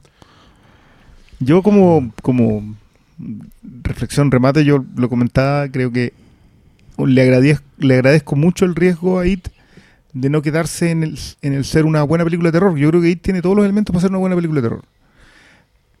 Pero creo que apunta, apunta los dardos un poquito más alto eh, y trata de tirarte la, eh, la idea de que no es, de que el horror es una construcción social de que el peor, lo, lo peor que nos podemos hacer, que lo, que lo que más nos asusta, son las cosas que nos hacemos como sociedad en, en aras del progreso. Y creo que ese Pennywise está muy bien construido en relación de eso. O los sacrificios, el, el sacrificio necesario que todos los adultos deciden ignorar, que se lleven niños cada 27 años y que a nadie le importe, o sea, y se le importa, le importa al familiar directo y hasta por ahí nomás, que los únicos que pueden enfrentarse a ellos son los inocentes. Por eso siempre me ha sorprendido mucho el, el- el cambio a los 27 años. ¿Cómo logran enfrentarse los adultos? Yo, yo sé que en la miniserie eso tenía la resolución de que te vas y te enfrentan nomás, pero, pero ¿cómo? Porque, porque era, tenían que superar sus miedos los niños para poder derrotar a It. Tenían que dejar de temerle a las cosas, porque de eso se alimentaba. eh, eso. Pero, pero siento que da un paso más, un paso extra, arriesgado dentro de todo, porque podría no haber funcionado, podría quedado- haber quedado pretenciosa. Totalmente. Y, y, y no, y, no, y no le pasa. Eh, y yo, por lo menos, yo, yo lo agradezco. Yo, de verdad, yo creo que el 2017 tenemos que darnos un- con un fierro los dientes de, lo, de las buenas películas revisionistas que hemos tenido. Yo lo que digo a propósito de, que, de que revisa una década que todos idealizan un montón y la revisa en aras bastante crueles, ¿eh? porque te dejan claro de que los 50 y los 80 tenían la misma cantidad de bullying, tenían la misma cantidad de maldad y que transcurría en la desde el colegio hasta las casas. Pero que por alguna... ¿Qué, qué tipo de influencia tratamos de ignorarla? Y yo creo que lo, y creo que lo manifiestan súper bien. Yo, yo de verdad que creo que todos los arcos funcionan. Excepto, yo también reclamo con el arco del, del negrito. Yo creo que él, él se pierde un poco en, el, en, el, en el aparataje total. Pero el control de los adultos, ¿cómo ejercen el control los adultos? A, a través de decirte que estás enfermo, a través de la religión, a través de la, del poder eh, sexual, o sea, de, de- de- de la imposición del el caso del papá. Todos son ejercicios de poder de la sociedad adulta hacia los niños. Me acordé harto de Cubo, Sí. esta idea de que no, de que no podéis dejar que los niños crezcan simplemente. Mm. Que necesitas llevarlos a tu propio, a tu propio re- eh, redil. Y ese redil, en este caso, cuando justo los niños se enfrentan cada 27 años a este personaje, ese redil se ve, se ve el quiebre. A mí me gusta que los niños se separen al final de la película. A mí me gustó mucho que la película esté contada en estos dos bloques. Que no sea el paralelo. Yo sé que a mucha gente le incomodó eso, pero ¿sabes qué? Yo, yo lo preferí. Porque más encima creo que le da el aire suficiente a Muchetti para que la segunda no cometer los errores que tiene la miniserie. Ese es justamente el punto, que en tres horas incluso no alcanzáis. Hay uno que pierde irremediablemente frente al otro. Y, y sabes que yo creo que también es bueno que haya un blockbuster que, que te plantee las posibilidades de entender que, que el miedo, una cosa puede ser aparentemente superar el miedo, otra cosa muy distinta es mirar para el lado. ¿Cachai? Porque una de las lógicas de, de, de la, de la estructura narrativa de IT, la novela en general, es que los cabros, o sea, los adultos creen que superaron todo esto, pero basta con una insinuación, con meter la duda otra vez, la cuña de la duda, para que todo vuelva a foja cero. O sea, lo que decía el Diego delante, que efectivamente hay un personaje que ante la perspectiva de eso, de entrada, prefiere suicidarse, hasta que todos los demás entiendan que por cualquier cosa, por muy adulto que sea ahí, te va a seguir asustando con las mismas cosas que te daban miedo cuando chico. viejas brujas, eh, monstruos. Y, y también eso habla muy bien de que en el fondo la, la, la lógica del miedo cuando eres adulto siempre implica volver a mirarse a uno mismo. Pero no sientes que eso igual está bien, que, Sí, que, que volver a asustarse de esas cosas que te asustaban antes eh, implica, re- no sé si retroceder, no es, la, no es la expresión exacta, pero sí volver a esa inocencia. Es que, Como que la, la única forma de superar los miedos es saber que puedes volver a pasarlos, claro. no haberlos dejado, porque la apatía es lo que genera a los adultos en Derry, Sí, que son apáticos, que ven a un tipo torturando a, un a otro niño y no hacen nada. No, pues, porque de hecho si tú lo, si tú lo analizáis, en el fondo lo que los adultos están viendo es justamente lo que a ellos les dio miedo de niño, pero lo están reaplicando, lo están normalizando. Cuando el papá de Henry Bowers lo trata como lo trata, está replicando el modelo que le tocó a él. Claro, sí, sí, bueno, en general el modelo de abuso funciona Claro, así. el modelo de abuso tiene que ver con eso, ¿cachai? El modelo de control del, del probablemente el papá, Bueno, ahí había otro de los modelos de control. claro, el La, humillación entre los amigos, la violencia como claro. tal, la fuerza. claro, eh, el tema con la, la, la mamá del, del, del hipocondriaco. Al final la, la vieja está explotando sus propios miedos hacia el hijo. Eh, y lo mantiene controlado con la y enfermedad el, de la y enfermedad. el papá de Beverly, a pesar de que no puede hacerlo porque hay distintos géneros, sí está extrapolando el, el- el lado B de ese mismo terror a través de lo que fue o no su relación con su mujer y cómo él se relaciona con las mujeres. Lo más probable es que él, al abusar de su hija, esté replicando el abuso que tuvo hacia su mujer y un montón de otros abusos para atrás. ¿cachai? Tema de control porque tiene miedo a perder el control. Que es una cuestión que está muy presente en la novela de los otros cuando son adultos. Todos tienen mucho éxito, pero todos están siendo controlados o preocupados de perder el control en distintos momentos de su vida. ¿Cachai? La Beverly adulta con el marido que tiene, el, el- el escritor con el vértigo de mantenerse arriba de la cresta de la ola y eso llevarlo adelante con la mujer que tiene en ese momento, que igual es un personaje que encuentro que tiene tiene, tiene un, un arco bien interesante en, lo que viene de historia. Ni hablar del comediante o del mismo hipocondríaco que está replicando el modelo al casarse con una mujer que es igual a su madre, ¿cachai? Y hay una conversa en la novela que me acabo de acordar, como para terminarla, que tiene el Mike Hanlon con antiguos historiadores de Derry. Gente que ya había escrito la historia del pueblo. Cuando él está investigando. En algún momento todos le muestran, hay un viejo que le muestra el camino, pero le hace la advertencia, le, le traza la, raya en el suelo, le dice, hasta aquí nomás. Si pasáis de esta raya, si te metís más en la historia del pueblo, olvídalo, estáis solos.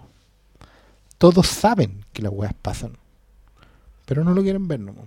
Y lo tienen, lo tienen asumido, y claro, y también en las novelas sintomático que sean viejos, porque los viejos del pueblo, ¿cachai? Están en otro estadio, más allá de los adultos del pueblo. ¿Cachai? Son buenos que sobrevivieron a la adultez de mirar para el lado. ¿No, ¿No sientes que, que igual sembró un mejor camino de lo que de lo que podría haber sido el Muchetti? Con los cambios que hizo. Yo- es que yo creo que entiende la lógica. Entiende la lógica y va a replicar el espíritu sin tener que calcar la weá del, No. del espíritu, ¿cachai? Diego, Paulo. ¿Estamos? Yo digo que le vayamos a la, a la que viene. Ya. Ahora vamos a hablar de Raw. Haremos una pequeña pausa para que escuchen un pedacito del tráiler y volvemos.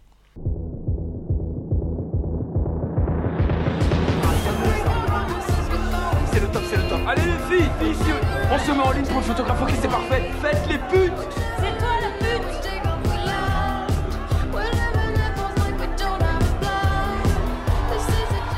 Hemos vuelto a hablar de Raw. ¿Disfrutaron esa pausa?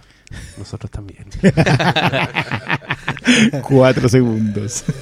ya, película que yo vi el año pasado en cierto festival de cine. y que la pusiste en tu listado del 2016. la puse en Sí, mi lista claro. mejores ¿Te acordáis qué número? No, no me acuerdo. Ya. Pero está en mi top 10. Ya. Y ahora ustedes pueden ver en Netflix, Mish, Pulento. Alguien en Facebook ponía, demasiado under. ¿Dónde se puede ver? Y alguien contestó, en Netflix. Justo en vez de haber preguntado cuándo lo suben en Netflix. O haber preguntado cuánto vale en fílmico. Ah, Oye, sí, Ah. no sé, yo estoy muy contento. La, la trajimos en su momento. antes. ¿Cómo sí, ya bueno. no? Ya está agotada. Es que el- ahora ya llegó de México, entonces llegó mucho es más que barato. claro, Ah, primero llegó buena. importada de España y Ya. que decía crudo. Claro. Crudo. Y Y, ahora como decía dice, horror con y ahora llegó la triple, con edición cuadro estudiante, R. po. Y ahora llegó la edición de 13 Estudiante, luquitas. po. No, sí, Que es de esas, como tú definiste, de esas películas de terror que no dan miedo. Películas de terror que no son de Pero terror. que no, que no sabe que no son de terror. que son películas ya más que tienen otra onda. Es una película francesa de una directora. eh, Debutante. debutante. Debutante. Un debut bastante impresionante, te Ahí tenía. Eh, una película increíblemente bien actuada, bien dirigida, bien escrita, que causó mucha polémica porque se estrenó en Cannes y hubo desmayos, gente se paró, se fue, gente perdió la guagua y ni siquiera estaba embarazada cuando estaban viendo la película, así como guau, cagazo. Entonces ahí como que se generó un hype y todo, "Oh, hay que verla, debe ser cuática, debe ser cuática. Y después llega y la ven y es como, "Pff, ya se todo. Pero solo para decirles que en el Fantastic Fest no pasó absolutamente nada, porque probablemente ese día hubo películas peores allá. Así que si, si cachan esta película por eso, les aviso que se van a decepcionar. No la vean por eso. Véanla por otros motivos que procederemos a detallar a continuación. Cristian Brones. Buenas noches. Eh, yo creo que me, gustó mucho haber descubierto esta película tarde, porque me gustó que se cayera, no, es que se caiga el hype, sino que como que llegué a, a la película y dije, ya, voy a ver esta cuestión, tiene canibalismo, nada más, eso era todo lo que sabía. Ah, ¿sabía eso? Sí, pues Ya. como que porque era el comentario que, que- que había sido lo de Khan, que, que, la gente que no, que no. Y empiezo a ver la película y. ¿Y este- a quién le importa que haya alguien que coma carne humana? Sí, para mí eso era- fue el, el detalle como del final. Es una película que tiene que ver con el bullying universitario. eh, que, tiene, que es una película de maduración, es una coming of age eh, de tomo y lomo. Y de tomo y lomo, yo, yo la, la pondría así en los top 10 de coming of age. Top 10 de Camino Edge, completamente, sí. Y lo que tú decías, está increíblemente bien actuada. Las dos protagonistas femeninas, que son las dos hermanas, que, donde son piezas clave, las dos funcionan tremendo. El, el amigo, mm, el roommate, que no quiero, hay un detalle con el roommate que, que termina funcionando muy bien, eh, también actúa muy bien, todo pesa muy bien, el guion camina con... ah, tú no sabís muy bien para dónde va hasta cuando te encontraste con la película literalmente de un mordisco. Sí. Y te encontré con la película y dices, pero entendí el fondo. Esta, esta película en, en- en- en- en el sentido subtexto es- no es tan sutil. Te deja bien en claro que, el- que hay un componente sexual importantísimo. Porque es una película de maduración. El componente sexual suele ser clave. Eh, pero no le hace el quite a que el proceso es sangriento. Exacto. Y nada, yo, yo y van, creo a, que van a robar cabeza. y van a robar Y va, cabeza. y va a ser duro. y, va, y va- y va a doler. Eh, no, yo, yo lo adoré, yo creo que el remate de la película en general, los tres finales, digamos, que tiene los tres cierres de arco, son brillantes. Sí. Eh, Perturbadores, como, como, como debe ser. Yo creo que es una película que te inquieta en el sentido que tú decís, ya, yo me llevo esto para la casa. ¿Qué me llevo yo de ropa a la casa? Me llevo este detalle, este detalle y este detalle. Y los tres son buenos. Entonces, creo que el personaje de la hermana es un personaje que no, se- no se desdibuja en ningún momento, que lo único que hace es aportar, lo único que hace es contribuir, contribuir, contribuir y, y funciona. Eh, la primera secuencia, el, primer arco, que es la descripción del, del funcionamiento de este mundo universitario por una niña que viene llegando, eh, porque es una niña, que yo creo que está muy bien elegido que sea tan cuasi andrógina, tan, tan finita, tan delgada, tan tímida en, en la- en la pasada. Y el descubrimiento que sea tan brutal, no, no es... No es menor. yo, yo de verdad, yo me sorprende que la gente se quede en lo horror que tiene esta película. Esta película no es de terror en ningún punto. Eh, quizás es horripilante las cosas, ciertas cosas que pasan, pero, pero nada serio. Yo, Es horripilante, es espeluznante, es luminosa, pero no es una película de terror. No, para nada. No- de- debe tener saltos, sí, pero no, no Pero te quiere asustar. no- no, o sea, si te asustáis porque ves cosas que, que- como, como te decís, ¿qué estáis haciendo? Veis cosas, claro, veis cosas inesperadas y, y cosas que te, que te afectan un poco. Por eso no es una película sangrienta ni asquerosa, pero sí una película que toca mucho con weas que son desagradables. ¿Cachai? Es como esa misma tecla que pasaba en Cisne Negro cuando la loca se tiraba los cueros del- de la uña y uno hacía como ¡Ah! Ay, ¿qué te Esa, esa es la sensación, ¿cachai? Sí. Que esa wea produzca desmayo, a mí me cuesta creerla. Salvo que en Canes son unos sacos weas, pero O uno, fifi, así, pero absoluto. Pero, pero para que, para que O la producción poco- com- eh, compró para los blancos, quizás. Ta- También. Pero no, pero es, que, En el- pero es que yo creo que esta película, si, si hubiese estado reseñada en el sentido de, ¿sabéis que esta es una película de descubrimiento sexual? Tiene mucha mejor recepción que, que si la involucráis solamente en el calidadismo. Que si la, claro, porque ahí se la tiráis a otro público. Ahí se la, ti- se la tiráis a los que vieron Blue is the warmest color Y en vez de los que están esperando ver, no sé, pues, weón. Bon Tomahawk. Out So. Attention. Pero Bon Tomahawk también, para mí Bon Tomahawk es un muy buen ejemplo de que el, el aspecto canibalismo es un detalle, si Bon Tomahawk es, es un western carnaza. Claro. Lo que pasa es que, el- mira, Ro para mí fue una película de esas que uno ve al borde del sillón. Pero de lo incómodo. De lo incómodo. Yo no podía estar echado para atrás. Literalmente, como uno ve las películas de repente echado para atrás, no- podía. O sea, yo una película de esas que se ven en el borde del asiento con las piernas bien juntas y los brazos tensos. ¿Cachai? Apoyados en las rodillas normalmente esa posición, porque está ahí conteniendo todo, tripa, bilis, todo. Eh, es una película incómoda hacia cagar, particularmente para mí que soy hombre. Tengo que, tengo que analizarla de ese lado. Tengo que decirlo. O sea, Mm, es, una película completamente femenina. Yo me siento como que hubiera abierto la puerta del baño y había alguien adentro. ¿Cachai? Y era una niña. Y no está haciendo cosas que uno asume que las niñas hacen. ¿Cachai? Mm.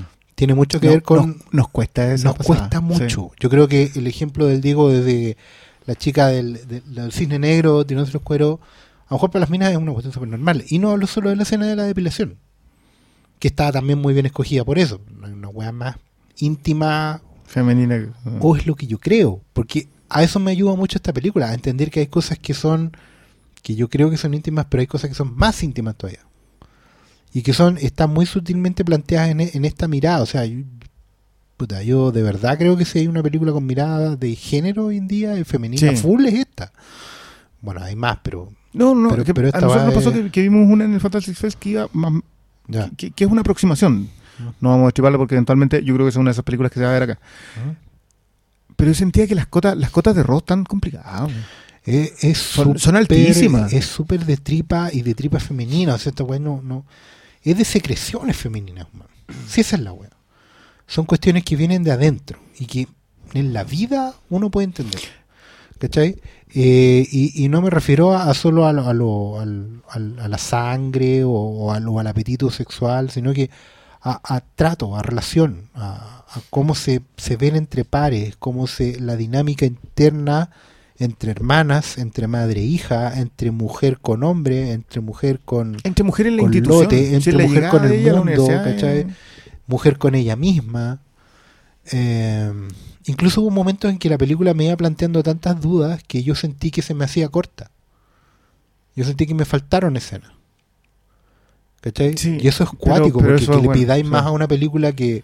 que igual está es incómodo. Sí, y igual es una película corta. ¿Cuánto Minuto- una hora cuarenta, una hora hora- treinta y cinco, una hora una cosa. treinta, Sí. una cuestión que te la podéis ver de una sentada, pero tú decís, no, me faltó, necesito saber más. Y sabéis que estáis metiendo la cabeza en un lugar que... Que no, No estáis debería. arriesgando. Estáis cruzando Pero- del cerco sin saber lo que hay al otro lado. ¿no? Sí, de hecho, también valoro mucho el, el arco de la hermana. Encuentro que el arco de la hermana como espejo de, de- de- de la hermana chica es brutal. Y, y es súper decidor de también cómo funciona ese mundo. Eh, no, estoy también muy muy sorprendido de- del nivel de la película por las preguntas que plantea. ¿cachai? Sí. Por las preguntas que plantea a mí como... Pues insisto, yo voy a hablar de esta película desde, desde hombre porque no puedo hablarla de otra manera. La weá es tan. Es tan full de, de, de su tripa que. Solo tengo preguntas sobre ella. Paulo. Eh, ay, me van a matar. Puta, yo no enganché con la película. No sé si fue Pero por el, eso es- debe ser por el contexto que la vi. Yo la vi un día en la tarde esperando una película de terror. Y me topé con algo tan diferente de... Claro, pues ahí juega un poco la expectativa. De que no enganché. O sea, claro, pues la película tiene cosas interesantes, pero... No me pasó esa wea de... Oh, la película La Zorra, de matarme la experiencia. O sea, Fue como- no, no, no, no te mató a ti. No, pues no me mató así, no, no, no, no me mató en el sentido, me mató así en la buena, ¿cachai? Fue como, ya, y chao, ¿cachai? Y como que esa fue mi experiencia con Raw, no... Eh, como que enganché con todo el comienzo con el bullying del, del colegio de un pero, que es cuando una la- muy buena parte. pero cuando después la- empiezan a desarrollar todo el tema con la hermana como que no enganché con ese tema del, del choque de, de la hermana no sé si habrá sido por ¿Del choque? ¿Qué, qué te refieres con el del choque? de que, que las dos sean empiecen a enem- enemistarse a ese punto que, que presentan Yo no sé si hay una enemistad en eso. o sea. pero bueno, la pero, pero, la, pero, la pero man- súper mal y son hermanas ¿cachai? pero- No sé, eh, dejémoslo para el... Es una relación de hermana bastante puta real, weón. Encontré yo como cruel, pero al mismo tiempo súper leal, ¿cachai? Como una weá de, patear a tu hermana en el suelo, pero después igual estar ahí ayudándola a pararse y en un ciclo bastante vicioso, dañino y, toda la weá que queráis. Es que, es que hay un tema que es súper interesante en el de la hermana. Que ahí sí, yo por lo menos sí enganché Perdón, vamos a porque- entrar, vamos a entrar en, eh, en spoiler en general, vamos a contar detalles, asumimos que si la si está en Netflix la, tiene- la puede ver todo el mundo, ¿Entramos en ¿no? spoiler? Ya, entramos Ya. spoilers. Spoilers en 3, 2, 1. Show you with the box. Who's in the box? Uh, what's in the box? What's in the fucking box?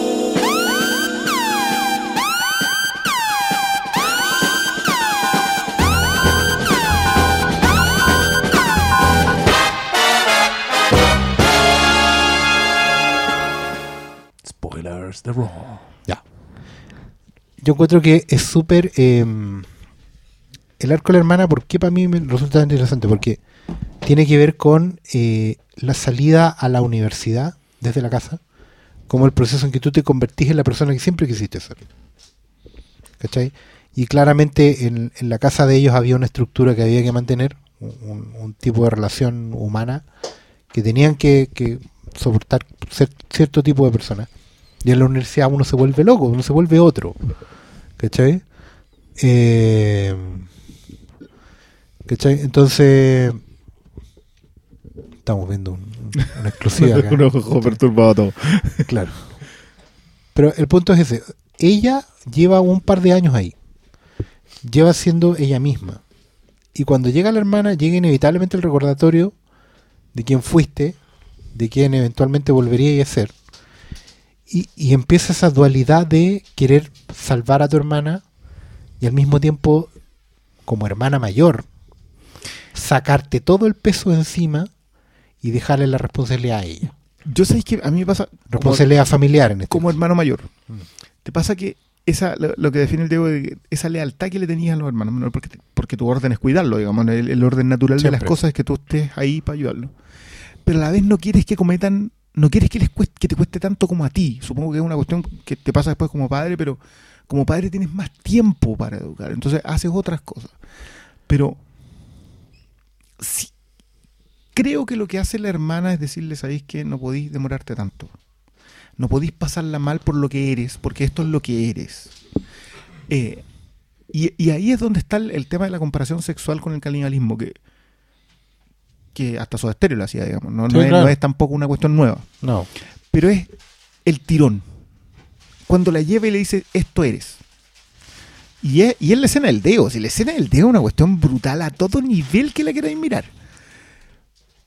Porque es- Acá, acá nos vamos a meter en una, en una... Pero es como cuando tú cachaste que tu hermano se encerró en el dormitorio mucho rato. Sí, claro. Sabí, y sabí perfectamente lo que los está haciendo. Porque tú ya, Porque tú ya estuviste ahí. pasaste por esa. po. Pero por ejemplo, al mismo tiempo, claro, lo querés cuidar, pero al mismo tiempo eres súper bruto Sí, con pero él. lo querés cuidar, pero también querés que no se sienta culpable por lo que es, por lo que le está pasando, Claro. porque tú sabés que no debe pasarle. Y es curioso porque al final lo que hacís es tomar un- también como hermano mayor, o hermana mayor en este caso, tomar un rol de villano en la historia. Sí. Porque sabéis que como tú ya pasaste por ahí y no queréis que sufra, estáis dispuestos a pagar el costo de ser el villano en esta historia. Entonces, que sí, le hacéis la mariconada que le haces la fiesta, ¿cachai? Pero es una suerte de rito de iniciación bruto. Es decir, mira, nunca más te va a pasar algo peor que esto. ¿Cachai? Y se lo haces. Porque es la hermana y la quieres mucho. Y esa weá es brutal, porque Amor duro. Total, weón. Y es una cuestión que no veis siempre, po. En general la, la lógica hermano es como mucho más, más responsable, si lo queréis acá. pero en este mundo salvaje que es la universidad, ¿es un error? No, no lo sé, no puedo saberlo. También hay un tema de ellas como mujeres que se me escapa dentro de la misma lógica, el tema de, de la no- no humillación, que, que lo, de que lo maneja muy bien, que te lo transmite muy bien la Ducornau, la de la directora. Lo que pasa es que yo en el fondo no, no quiero opinar sobre ello. Yo creo que lo vi, lo percibí, probablemente lo entendí, pero no quiero hablarlo. Pero lo Porque me resulta bien, la- la- yo- por eso yo- mismo. el- proceso de maduración tú, tú entendís perfectamente lo que él está... El punto de comparación cuando la mina se muerde, eh, lo de la alergia, la, la que, que, que esa cuestión de la culpa, de estoy sintiendo cosas en mi cuerpo o que sea, no debería porque acabo de sentir, romper y el cuerpo, el cuerpo está reaccionando. Exactamente, El cuerpo entonces- reacciona. Y, me gustan mucho los roles de las otras mujeres que aparecen, no solamente la hermana, la doctora. La doctora. Lo que le dice esta chica que, se, que era gorda y que, se- que era básicamente le está diciendo, esta, había otra niña que no aceptó su cuerpo, tenéis que aceptar tu cuerpo. Hay toda una serie de discursos que, luego, a mí me gusta mucho cuando la- el subtexto está a flor, sin pololeártelo tanto, pero, con, pero tan bien hecho que tú decís que, que tenéis que hacer la segunda lectura. Y creo que Rob en eso no, no peca, no cae nunca, sino decae en ningún momento esa parte del guion. Sí, yo igual siento que tiene el pecado de juventud, digamos, de, de- del debut. Porque yo acá sentí que la Ducor no tiró toda la carne a la parrilla. Yo la segunda película se la quiero ver, pero también le voy a perdonar si es que no le sale tan bien como esto, porque porque porque si te sale así de bien te estás convirtiendo en un lantimo, digamos, no es, no es un salto chico. Pero esas sutilezas de mujer, el decirme cómo funciona, porque al fin y al cabo tiene que ver con el descubrimiento sexual, tiene que la sangre no es menor con el tema de la menstruación, etcétera, etcétera. Todas esas cosas te funcionan. Y cuando ya te hacen el nexo con la madre, ojo que el tema del papá para mí, por ejemplo, es brillante. Yo creo que el tema del, del papá, de, de- de entender que los hombres para participar de ese mundo van a terminar literalmente con cicatrices en la piel. Si tú quieres, quieres pertenecer al mundo en donde la mujer es completamente libre y se acepta a ella misma, no vaya a salir indemne de eso. Pero Aceptar las consecuencias. ah, tenés que aceptar las consecuencias. Es que totalmente.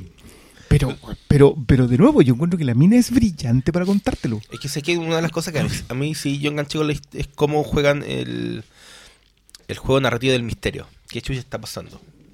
Porque, claro, al principio tú pensás, ah, chucha, está con mierda en algo contaminado.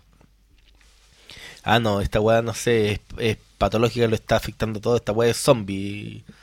Y los, e- ese juego narrativo de, de cómo lo construyen hacia ese final del que estáis hablando tú, yo creo que es como una de las mayores fortalezas también de, de que Tú decís cuando, cuando no sabéis qué es lo que le pasa a las niñas. Sí, pues Ah, cuando ya, perfecto. como el De- de, qué chucha les pasa y, y como que te- no, no son como teorías, pero te lan- lanzan como pequeñas pildoritas para que tú entendáis algo que al final nunca fue, pues, ¿cachai? Y ese juego está muy bien hecho en la película.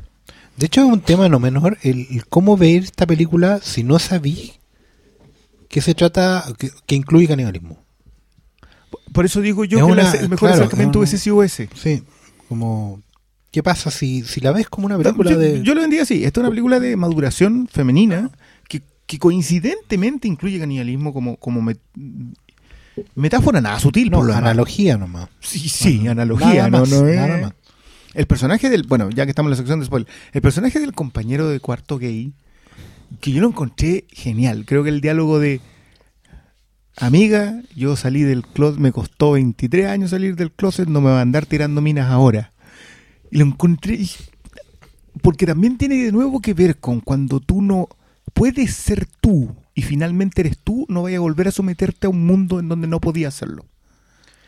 Y tiene mucho que ver con un mundo que para los hombres es completamente inentendible, que es la relación mujer-gay.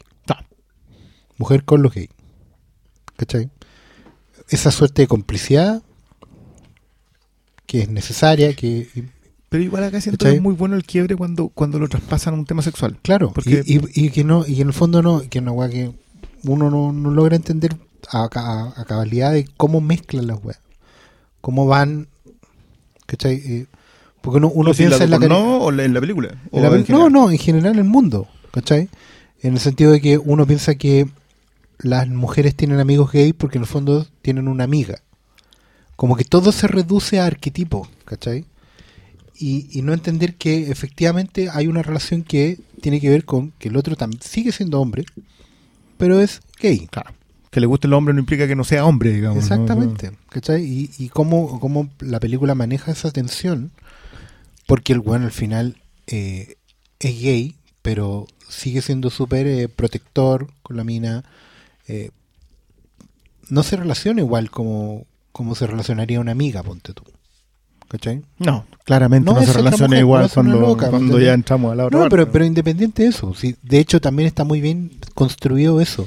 Ellos llegan a tener lo que tienen, pero dentro de una lógica que, que es súper natural, po. no es alguna hueá forzada, nadie- ¿me entendí?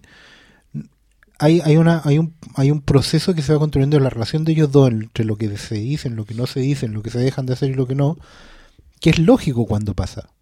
¿Cachai? Pero tú no perdiste vista que el, que el weón sigue siendo el mismo weón gay del principio. ¿Cachai? Que esto es un error, es una tontera, de, es un condoro de universidad. Y el, que, Sí. y el que se acuerda sabe que está lleno de esos condoros. Sí. ¿Cachai? Trato de olvidarlo. Ah. bueno, la Universidad de Derry. Sí, se, se queda, claro. ¿Querís pasarte pregunta? ¿Tienes algo más? No, me, me encanta esta conversación sobre sobre esta peli. Sí, por. Porque sí, tú la no. tuviste. la- La tuviste con tu cabeza durante un año. ¿Qué pasó? ¿Cómo fueron las reacciones en esa cosa? Eh, no, era. Yo me acuerdo que apareció en las listas de varios que estaban ahí como de las mejorcitas del festival. Pero el Álamo ese día ofrecía un crudo, ofrecía un menú especial para. Yo no lo pedí. Pero um, no, yo quedé loco. Pues imagínate esa weá en el cine Sí. con, con ese sonido, porque también es una película que tiene mucho contraste sonoro. Es bien Hay, un- de- hay un trabajo con la música. Bueno, que yo, que yo insisto que, que la música ha cambiado mucho y que va mucho hoy día por el diseño sonido. Sí, pero en esta, en esta está muy bien aprovechado. Porque, porque sentirla. Sabéis que es música, pero estáis sintiéndote oprimido. Las secuencias en la carretera, las dos secuencias en la carretera, te dejan, te dejan pegado. O sea, tú, ¿qué onda? Sobre todo porque la, la primera la filma muy de lejos y la segunda es muy explícita. Y, y la tercera es consecuencia nomás, pues, no es la... Claro. ya, ya. Alguien preguntaba por ahí que era la mamá la de la primera. Eh, Eso iba a ir. Y, y a mí me han hecho súper no, interesante no solo una pregunta, me han hecho varias personas la misma pregunta. ¿Qué pasa al final? ¿Qué pasa al principio? ¿Quién es? Para mí es súper claro, no sé para ustedes, para mí es súper claro que al principio es la hermana, que es lo que ella acostumbra a hacer. Entonces vemos esta escena ahí y después entendemos cuando la lleva que eso es lo que hace. ¿cachai? claro. La Claro, mamá porque- está operativa en otro lado, no tendría por qué ser la mamá. O sea, la, la va a mamá, la mamá nos queda claro dónde está operativa La y con quién, digamos. Sí, claro. Pobre gallero. Sí, porque es que hay un tema como de controlar los instintos también ahí metido y, de, y como el No, amor. hay, hay un tema de la monogamia. Sí. O sea, la mina se entregó a un... O sea, y se quedó con este tipo que, que- que- sacrificó un que montón por quedarse, entrega, Los dos se literalmente. entregaron, claro. Y están tratando de controlar una cuestión que al final y al cabo es incontrolable. Esa es una metáfora de la paternidad todo el rato. Bueno, la familia sea claro, vegana tiene que ver sí. con, con, con- tapar el sol con un dedo. Pero nada, pues, es como es como cualquier padre lo hace nomás, ¿cachai? Y esa cosa de, sí, ¿te acuerdas cómo era como, como estábamos nosotros en la universidad? Ja, ja, ja, ja. Está tapando el sol con un dedo. las pelotas. Y después las caritas en las fotos que encontraron, estaban los dos con una cara de culo impresionante. Claro. El, día del primer. eh, eh, oye, yo. eh, Que, que para mí esta película igual fue un viaje, porque de partida me identifiqué con la weá del vegetarianismo. Porque yo, creo que esto lo he contado, pero yo fui vegetariano mucho tiempo. Y fue, fue muy volví a la carne muy parecido a como pasa en la película como comí carne accidentalmente me gustó y después de ahí seguí queriendo carne todo el tiempo Ah. entonces la- el primer tercio de la película yo decía cuál es el problema esto, esto, esto es real esto, pasa. sucede".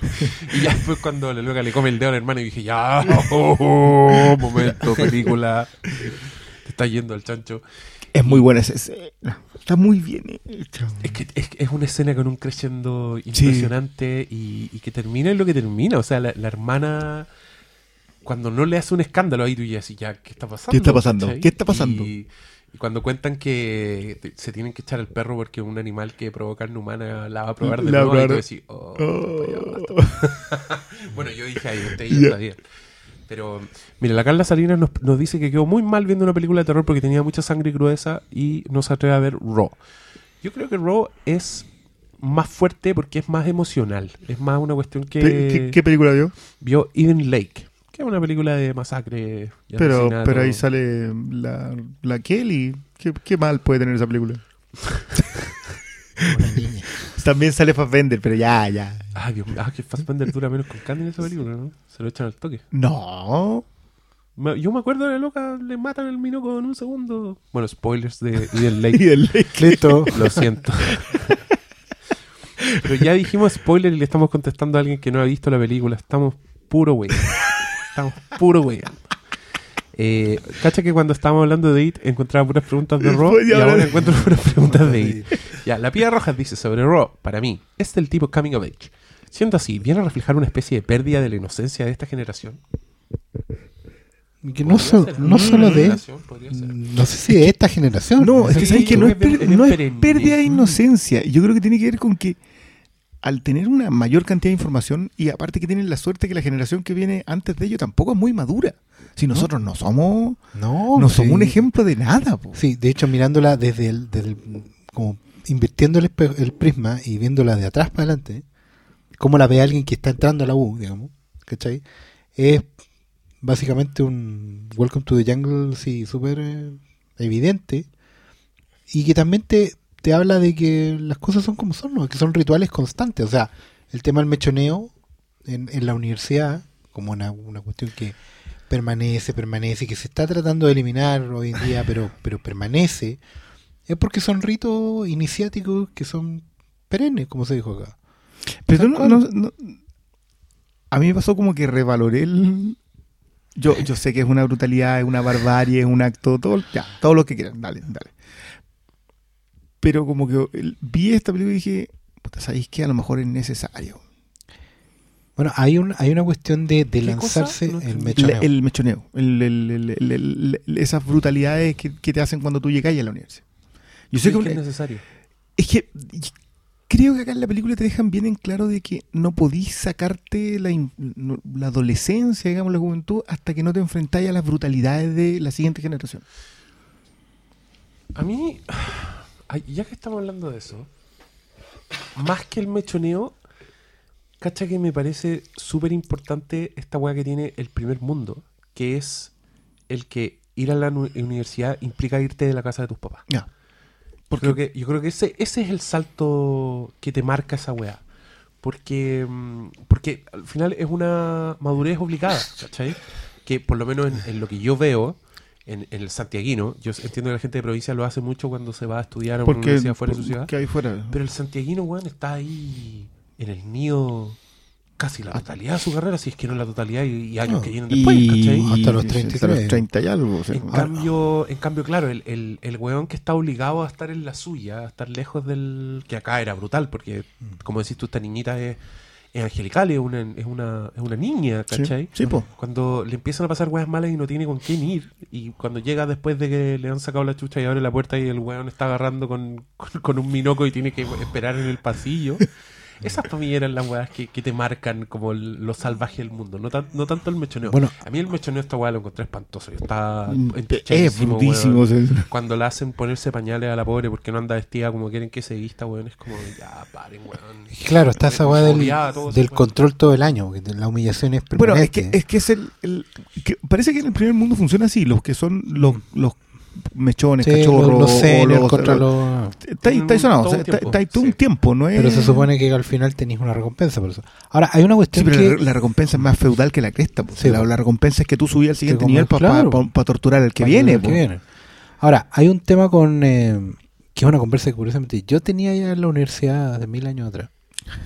Siglo pasado. Sobre... eh, y que, es que hoy día me toca mucho porque efectivamente es irse de la casa, pero también es irse a vivir a este micromundo. Porque los locos viven en el campus. Te- te- Pasan no, a vivir no- en- no vieron Felicity ninguno. No. Felicity hace una muy buena porque la chica que llega va enamorada del, del quarterback, digamos, que también Ya. llega a la universidad. Entonces, ella, por alguna razón, queda en uno de estos dormitorios y te describen exactamente qué pasa en esos dormitorios en la noche. Que necesitas así ponerte un par de almohadas en los costados porque Mm. están todos tirando. Claro. Entonces, la idea de irte a vivir a esos micromundos es que sí o sí tenés que pegarte el salto a la adultez. po. Claro. po. Y, y hay un punto ahí interesante porque, por ejemplo, en cuando yo entré, a- yo entré a la U, mi campus estaba a una hora y cuarto, hora y media de mi casa. En yo- carreta. Claro, en las 6.19.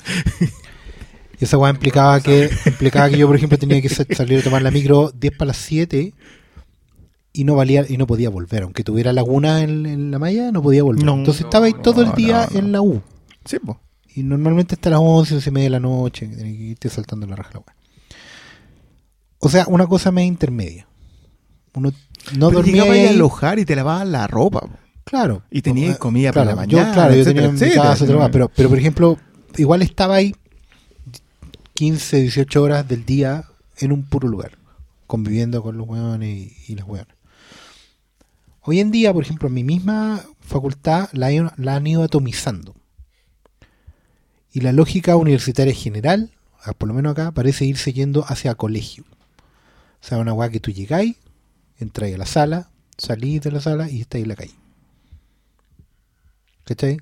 Entonces, los buenos están perpetuando una lógica escolar que no va a permitir el salto a la adultez hasta que los buenos tengan, terminen el posgrado, el magíster. Cuando salgan de una sala, cuando tengan 31 años, y salgan a la calle y se encuentren con el mechoneo en la calle. ¿Cachai? Entonces, a eso, a eso lo- a- ese es mi, mi punto con, con respecto a que lo encuentro necesario. No sé si necesario, yo, yo creo que eventualmente... Claro, eh, Pero podemos, podemos llegar a ser más civilizados que eso, claro. pero yo por lo menos no lo veo así cercano. No, No, no veo una posibilidad... Es que, pa- pa- mira, yo sé que lo- los gringos tienen este término de los snowflake, que es como ellos definen a las generaciones delicaditas que vienen Sí, sí. Pe- Básicamente porque ellos son unos brutos. No es porque los otros sean civilizados, sino que lo, miran con desprecio. Pero yo creo que si empezamos a eliminar ese tipo de cuestiones, que son actos barbáricos, yo concuerdo completamente con cualquiera que me diga que te equivocado, esto es un acto barbárico y hay que eliminarlo, es un acto barbárico. Hay que eliminarlo. Es que también me parece, me parece súper eh, eh, tocador de orejas. Que una película. Ya toca ahora Para- tenéis que actualizarlo. No, pero me refiero a que justamente es una película que está hablando de una generación millennial, ¿te crees? Plantee todas esas cosas que son quiebre de toda la sensibilidad millennial y se sienta tan lógica. Porque Muy- muy no, bien, es, no, es, no es tampoco es gratuito que la loca sea vegana. O sea, hoy en día el veganismo, el vegetarianismo en general y varias posturas eh, son ideológicas y vienen súper bien in- in- in- interiorizadas en, en la generación. Anti-establishment. Claro, o sea, No, ho- no, hoy en día la loca o el loco que no fuma tiene todo un discurso con eso. No como en mi tiempo, por ejemplo, en que todos los buenos fumaban nomás, ¿cachai? O el, o el vienes de los tiempos de abstemio- Mad Men. Claro, o el abstemio que, bueno, llegáis a la U y alguien puede decir hoy en día, sabes que yo no tomo. Y no es por ni religión ni por weá, es por su principio. Yo, yo tenía dos compañeros que no tomaban. Claro, y de- hay que respetarlo, ¿cachai? Pero, por ejemplo, que hoy día una loca llegue Pero- y diga. Sí, de acá hay uno que no toma. no. Claro, sí, No me güey. claro. Pero como que eso el tiro te tira. Pero si llega una loca y, y la hacen comer carne y todo lo demás, ¿cachai? Hay un, hay un quiebre del mundo. O sea, si, si hay una película que ofende la sensibilidad millennial, esta, pues, weón. Pero está hecha desde, esa propia Pero perspectiva. está desde la y eso, y eso, mirada, po. y eso es demasiado bueno. Porque yo encuentro que no hay nada mejor que una película que tiene cuestionamientos y no tiene discurso. Porque en ningún momento la, la, la Ducor- no sé cómo se pronuncia, en Ducornau, digamos, te dice esto está bien o esto está mal. Te dice el crecer suele estar relacionado con esto. Y te muestra esas generaciones intermedias, porque te coloca la hermana. Que, que ahí yo, por ejemplo, ahí tengo un tema con que ella resulte castigada por lo que hace. Entiendo que es necesario en el guion que ella resulte castigada por lo que hace, porque andar atravesando gente con un palo de esquino, ¿eh? Para que te... Sí, voy un crimen. Y comiéndosela. digamos. No, y como tapáis eso. claro. No, no podí. Pero te fijas que es el cómo tapáis eso. Mm. Porque mientras lo mantengáis en una, en una intimidad, Sí, sigue podría- funcionando, que es lo que hace la mamá. Podrían haberse echado el, el, ca- el cadáver a algún lado y nadie lo hubiera echado menos, porque en una universidad la lógica estaba. Hay gente que se me ha quejado en conversas del final. Como siente que es como too much. Es como, no, pero. podría haber pasado. Pero es la, es la gracia de ella es que pierde el control. Claro, pero es que el punto también tiene que ver con, con eso mismo, de que ella asume que... Porque por- la pregunta es, ¿por qué se echa al, al- al compadre? ¿Por qué? ¿Por qué la hermana hace eso? Y se lo pone al lado de la cama, porque le está terminando un poco de hacer un- una especie de ritual de iniciación a, a ella, ¿cachai? Como que si lo amáis, cómetelo. ¿cachai? Pero ella también asume, y pierde el control evidentemente, pero asume un rol de villana en esa historia. ¿Cachai? Asume un rol como de yo, porque yo puedo aguantar más que tú, voy a pasar por esto para que tú no pases por esto. ¿Cachai? Y es como ¿No- no medio no consciente, hay- inconsciente el hecho de... Que no hay villano. No, no quiero decir que haya un villano, un No, no, no, antagonista. me, refiero a que, a que, claro, que el antagonismo acá no. está dado por la pérdida de control. La pérdida de control es el Sí. antagonista. Y en el fondo la hermana asume perder el control para que la, la chica no lo pierda. Pero en la, en la analogía sexual, la pérdida de control no es tan... ¿Cuál es la pérdida de control? ¿Cuál es, cuál es el sacrificio que tendría que hacer la, herm- la- la hermana, digamos, en, en- en esa analogía? Porque ahí es donde, donde a mí se me pierde. Yo, ese es el, el detalle que tengo con el final. Creo que la analogía funciona bien, pero creo que el remate está más en relación al guion. Es más eh, una giro- respuesta al, al giro al argumental giro final. que eh, a la analogía en total. Claro, esa escena estaba en la cabeza antes de... Que una o gran no, escena, o no sé, pero... Pero pero ha sido un gran final y claramente está construida desde ahí. Está construida sobre las dos escenas, que es el final y la escena de la carretera. Está súper claro. De ahí se arma todo el resto. Pero sí, yo también siento que en algún momento la cosa, quizás cuando ellas resuelven el tema sexual, la chica se tira a alguien, se lo tira, como que el tema queda ahí, queda en el agua. Y empieza a ver el otro tema, el otro tema de derechamente ser eh, caníbal. ¿Cachai? Y ahí tú podéis tomar muchos caminos. Si ser caníbal implica ser mujer, ¿cachai? Como analogía. Si ser caníbal implica ser adulto, como analogía, Mm. ¿cachai? Pero claro, ahí ya Pero no que- es tan explícito. que ambas cosas son están mezcladas. ¿no? En el caso de una niña que pasa a ser mujer, implica ser adulta y, s- y Sí, ser mujer. No, No claro. es Pero me refería a ser mujer en el sentido de ser de, de distinta. género, digamos. ¿no? Claro, de género, de... ¿Se ocupa género todavía o ya, ya no? No me ocupar sexo o código genético. No, creo que el, el género es más. no, parece, me parece que el género es más. eh, ¿Cómo se dice? Cuando integráis. ¿Con qué? Cuando, cuando, Ah, no, cuando integráis. ya, vale. En género metís todas las posibilidades, todas las combinaciones. En sexo o no. ¿Viste? Que uno- Oye, mira, aquí Juan Pablo Pérez nos dice, el hype por ambas películas, incluye It y, y Raw, Ah. hizo que la gente dijera cosas como, no da miedo, es muy mala. Mira, yo puede que sí, puede que Raw haya despe- despertado falsas expectativas en muchos espectadores, pero aquí Mauricio Ahumada le contesta en el Facebook y pone, Raw no da miedo. En mi caso tampoco dio asco, rabia, tensión, pena, nada. La única emoción que despertó en mí fue tedio. Se me hizo eterna y según mis gustos es de las películas más malas en el catálogo Netflix. Ya, pero el cabro ahí le da, da una excelente, un, argumento de peso ahí tremendo, según su gusto. Y es totalmente. Yo creo que hay cosas que trascienden el gusto. Por supuesto. Y aquí yo creo que Mauricio Más está súper equivocado. Da- Deberíais darle una vuelta a Raw, quizás esperando que no te dé miedo, ni que te dé asco, ni que te dé rabia. Verla como es una película y, y síguela y fíjate en sus méritos. Y los, los tenéis que encontrar. Si o sea, no, sé, pues yo, yo, yo dije que no enganché con la película, pero nunca diría esa wea, pues.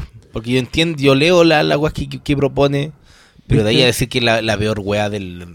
No sé, O sea, en Netflix particularmente hay weas que son. Estamos hablando de unos tipos Están las que firmaron para, para, para, pero Adam está la guata Sandler. de. eh, Netflix le paga a Adam Sandler por hacer wea. No me vengáis a.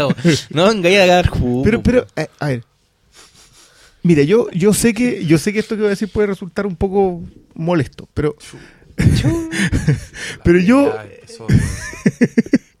yo concuerdo mucho con que a ti te obliguen a leer libros en el colegio. Porque creo que uno necesita un cierto fundamento cultural que no necesariamente es entretenido. Yo a veces creo que hay gente que deberían obligarla a ver qué sé yo, Berman, Tarkovsky, Anthony Mann y un montón de buena como que. Entonces, como él comenta una web en Facebook y el video le dice: Yo estoy de acuerdo con que a la gente le hagan leer el libro de la Sí, po. Sí, Hay sí, que leer. Sí, no, es un tema de disciplina. Hay un, hay un, o sea, y hay un tema de poder aprender a apreciar. Si yo también, oye, a mí hay películas buenas que no me gustan, pero no digo que no, que sean malas. O sea, es, es- es una- No, o sea, es que no podéis decir que una weá es mala solo porque no es mala, es tedio y fome. No, weón, O di sea, por qué, los por qué. Si la clave es el por qué. El por qué. Podéis decir que la weá es mala, pero ¿por qué? Ahora, yo. no porque, ay, ¿verdad? se me paró la raja. Yo en verdad lo siento mucho, pero yo creo que sobre todo en una película como Robo, yo creo que debe ser la diferencia, pero weón, abismal entre verla en el cine y verla en Netflix. Verla como veis en Netflix, que puta, han hecho estudios que dicen que casi todo el contenido que se ve en Netflix es segunda pantalla. O sea, estáis con otra pantalla viendo la pantalla, ¿cachai? Estáis mirando el celular, estáis con la ventana minimizada de, de los mensajitos en tu computador, ¿cachai? Y, y yo honestamente encuentro que Raw es, es, es obra mayor, es película de las Mira, buenas, ¿sabes lo que es? Que yo- película que usa todos los recursos cinematográficos posibles. Yo no me acuerdo por, bien, por ¿cachai? qué, pero ese día justo me, que- me dejaron así botado en la casa y me vi el bar, vi Raw y después me fui al, al cine a ver otra cosa. Fueron tres películas que me vi ese día. Entonces, en general, cuando yo, claro, cuando yo hago eso, va a festivales. claro, cerré las cortinas y vi, la vi como la vi. Ah, viste. Ahora, Ro, a mí me pegó fierrazo. Yo, yo lo dije del día uno. Yo, para mí fue una de esas películas que dije. Yo la tengo en mi top de este año, yo porque la vi este año y no, a diferencia de este No, afortunado, se no. estrenó este año, pues, va a tener que Pero yo, qué bueno que el cabro comente, comente de, de esa visceralidad. Yo también concuerdo con que hay que ser visceral cuando uno tiene o no tiene gusto por una película. Pero también hay que, hay que tener un cierto Es que hay, hay que hay que respetar la el, uso del, del adjetivo bueno o malo. Lo hemos hablado acá también, o sea, no podéis tirar un que- Pero él lo dice claramente, de acuerdo, de acuerdo a su acuerdo a su gusto. Y eso, y y eso a mí me parece súper súper respetable. Ahora, igual no es menor el tema de cómo vemos Netflix, porque puta, yo creo que acá los cuatro vemos Netflix en pantalla, en la tele. Sí, yo en Y Telegram. yo creo que una película como Robo en general y, y el bar también, para que redundancia, porque, sobre todo porque está hablada en español. Sí, tenéis que irla con cierto volumen. Necesitáis sí. cierto volumen, no una película para ver a las 2 de la mañana. En el tablet. Claro. Y, hay un tema con la segunda pantalla, porque efectivamente películas como Robo son muy delicadas del detalle. Entonces tú con que perdáis de vista 30 segundos, se te pueden pasar cosas que te desarman una película. ¿Cachai? Entonces no es lo mismo. No, sé que yo, yo creo en el caso de Robo más allá. Yo, yo de verdad que, que, que creo que es, es es que son las mismas críticas que yo le escuchaba de Witch. Ya, dilo. Este, no sé, la- lo que dice es que es, iba a decir la gente weona. No, yo no, yo no, la yo no wea. voy por ese lado. Yo voy por el lado que yo creo que hay que hacer un esfuerzo. Cuando si uno se compromete con el arte, el, ci- el cine es, incluso el industrial más puro, hay una expresión artística detrás. Si tú no te comprometías a tratar de verlo, Es que Es ese es el y punto. más- y- y- y es que yo no sé si solo verlo, es que lo- es los por qué.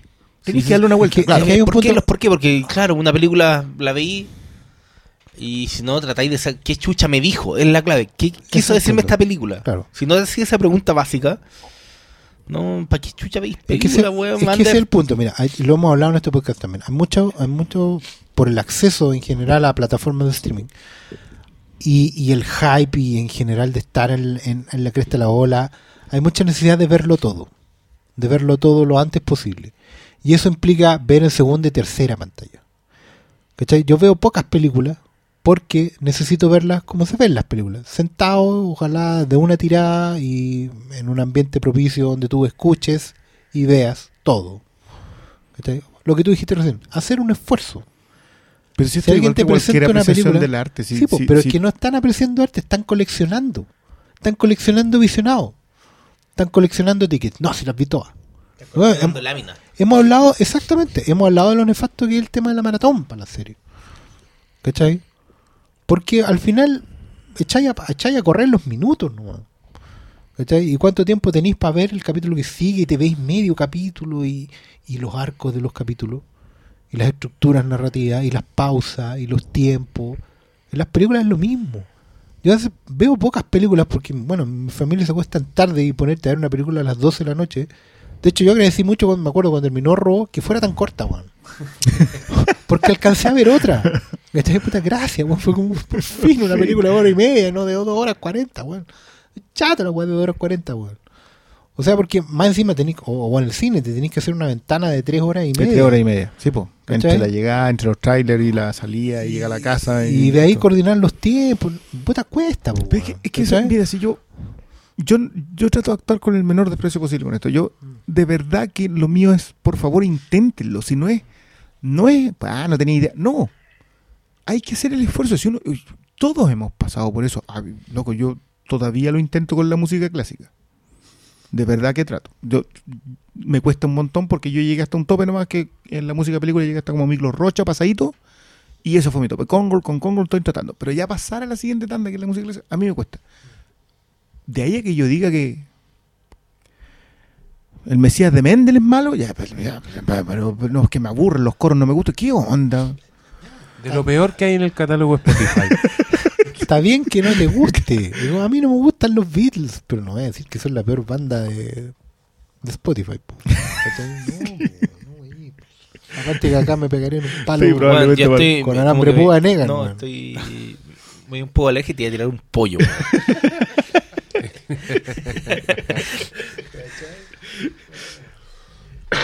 ¿Tenía otra de Facebook? No, yo creo que estamos. Sí. Porque Ya, hay hay una gente que Twitter está- que me gustó. A ver, dale. ¿Cuál es la escena más incómoda de ver en Raw? Pero eso está claro. po. Ah, todo esto dice, ¿se depilarían con cera? Saludos, lo escucho siempre en la jornada de, de- en la pega para cortar la jornada. Oye, yo creo que estamos afectando la producción de harta gente. Estamos- Qué bien que este país se vaya al tercer mundo. Nico Valenzuela. está- ¿Cuál es la escena más Yo incómoda creo de que él contestó ahí su pregunta. po. ¿La- ¿En serio o la depilación con cera? es que más que la depilación es el momento en que empieza a salir mal esa depilación. Eso es lo terrible. De hecho, ese plano del tiraje Sí. de una zona que para uno es tan sensible y que para ella, o sea, para uno es sensible en uno y en, en la, en la mujer es un misterio, es un enigma. Se ve muy dolorosa además, Esa- ese plano con la piel tirante. Y además se ve muy íntimo. Se ve muy de ella. Sí, pues, ese es el tipo de escena en que tú no deberías estar mirando. Claro, es una Sí, que lo- lo que abrí la funciona muy próxima bien. año y, y, y ojo, que no es el, no es por el tema del dedo tampoco. Es en general que, que salga mal. Que, que una cosa sí salga mal. Sí, al final se puede haber cortado un dedo, se puede haber hecho un tajo. eh, podría haberse quemado la chica weón, y, y haber Sí. sangrado ella, ¿me entendí? No es, no es tanto la consecuencia de, sino todo el concepto de. Además ¿Cachai? que ya vimos, ahí ya la vimos con una alergia de la puta madre en la piel, entonces yo decía, qué esta esa weá se va a quedar con la piel en la cera. Eso es lo que va a pasar ahora. Qué quedar- esa weá, la y alergia. no quería ver y yo estaba... Yo reconozco que el, el- el- la primera el- la primera cochinada con el, con el amigo gay cuando ella se termina mordiendo. Ah, bueno, Esa cuestión la encontré súper incómoda porque, es bastante terrible. porque es la combinación entre las dos cosas. Sí. El placer y el dolor. Y el y no y la mordisquea porque sabéis sabéis para dónde va. Y recién empezáis a entender el, el- el- como, como, como el fondo. Y El dilema. sentí- claro, y sentí que ahí se me puso muy Sí, pues, incómoda la son película. en cosas súper de tripa, de secreción, ¿cachai? Son tan mezclados, po, weón. no sé, Hay igual un montón de estudios al respecto con, con lo cerca que está uno de lo otro, ¿cachai? El aparato digestivo con el aparato reproductor. ¿Por qué está todo ahí abajo? Todo está en la tripa, ¿cachai? Todas las pulsiones. Entonces, claro, cuando las veis saliendo todas juntas es como... No, es que aparte que está muy bien logrado. Si yo de verdad esa cabra chica, que no debe, ser, debe tener como veintitantos, ya, los franceses tienen la facilidad Tiene para 42. como- que Tiene tiene Su 42. transformación es increíble. Sí. En, durante la película. O sea, Es ver dónde termina y dónde empieza es como, wow. Claro. es orphan. Ya. ¿Eso? Ustedes dicen que Estamos. estamos. Yo creo que le dimos la vuelta a las dos. Estamos dos horas 20, hablamos con Spoilers Date, contestamos preguntas, hablamos de Raw, vean Raw, vayan a ver It si no lo han visto. Y palabras al cierre, Oscar Salas. Eh, muchas gracias por, eh, por esta conversación. Y es bueno porque por fin nos sacamos la, la, la cosa pendiente, digamos, para poder empezar a pensar en madre. Porque, pero ese será tema de otro capítulo. Yo espero que sea tema. Ah, mira. No, es que yo creo que un, es bueno, es que una película que vale la pena ver y hay que, aunque mucha gente no le guste, yo creo que es una película que hay que ver. A mí me llamó la atención lo de Visoria, lo hacha en la mesa que fue que fue madre. Hay gente odiándola y gente. Que lo tiene para eso. Lo tiene. Es para eso. Bueno, yo, yo en el, en el, en el podcast que hicimos de que, que al parecer hablamos de Hans Tale, pero en realidad creo que fueron como cinco minutos de eso. Eh, yo quedé comprometido con ver Noé. Ah, ¿lo he visto todavía? Yo no lo he visto todavía. Y yo, yo me comprometo, si vamos a hacer el de madre, yo creo que deberíamos hacer un Aronofsky religioso. Yo Pi. feliz ya. hablaría de Noé. Hay Noé que ver es Pi. una de las películas más subvaloradas que se han hecho últimamente. Encuentro que es una genialidad. Y es mi película favorita de Aronofsky, con eso les digo todo. Oh, ya. Oye, pero ce- cerremos y ya le hacemos la trilogía con Pique, una película que no veo hace como De hecho, años. esa es como la trilogía. Ya, es ¿la trilogía Pi, religiosa? Noé, Pi, Noé Y madre. Y madre. ¿Ya? Pi Noé. Pinoé. Noé, Pinoé, madre. Noé, madre. Eh, y nada, con, yo valoro este tipo de. Ojalá en- en- veamos en el en género, en terror, en horror, en lo que queráis tirarte, eh, este tipo de maduración, este tipo de, de visiones tan maduras y tan frescas sobre un género que, que en general, como todos los géneros, está gastado. No, y, que, y, que, y que usualmente nos entrega la misma weá de siempre. claro, Eh, o sea, onda, y no, si no estas es son las lo mismo de siempre, no, es la misma weá de siempre. Y, y- es valorable que puta tanto y, y Ron no son eso. po. No, co- completamente. Independiente de, de- de la afición que tenga uno por, por- por la otra, por una o por la otra, digamos. Yo, Eh, solo quiero cerrar acentuando la incomodidad y el horror, señalando que la actriz de Ro, Garance Miller, Marilie, perdón, hoy ¿Mm? tiene 19 años. ok, ahora me sentí incómodo. Buenas noches. Filmó con 17. Y filmó con 17. Buenas O con noches. 16 incluso. No, yo creo que te- tenía 18 por alguna por las escenas de desnudo. Pero es Francia, weón. No, Sí. no, igual, igual. si no son así. Francia, weón. Francia, weón. Eso te salió muy. No, es que en Europa está de moda. Sí. No, o sea, ya, ya son ¿Qué eso de depilarse la axila, weón? Yo, yo- bueno, yo le he contado lo que a mí me pasa con el fan en que, que como que no la puedo mirar porque la conocí de- de- como de 7, 8 años. Entonces, Menos, como que. menos. años, entonces, weón. andarla mirando ahora así como. con- No, El Neon Demon. claro, claro, sí, no. Me No. sentía culpable Sí. de que, que esta cosa. A Eh. diferencia de la Anna Taylor Joy, que ya la conocí. ¿De quién? De la Anna Taylor Joy. La de Ah. Witch. Entonces ya, ya, ya estamos pasados. ya podemos. ¿Por qué se fue para allá este podcast? ¿Por qué desvió Porque él el le- viejo- él- él le- viejos verdes? Basta, basta con el Qué horror. Oye, yo quiero decir que estaba haciendo un repaso de películas de terror que me gustan mucho y un poco no tradicionales también, no voy a decir los típicos títulos.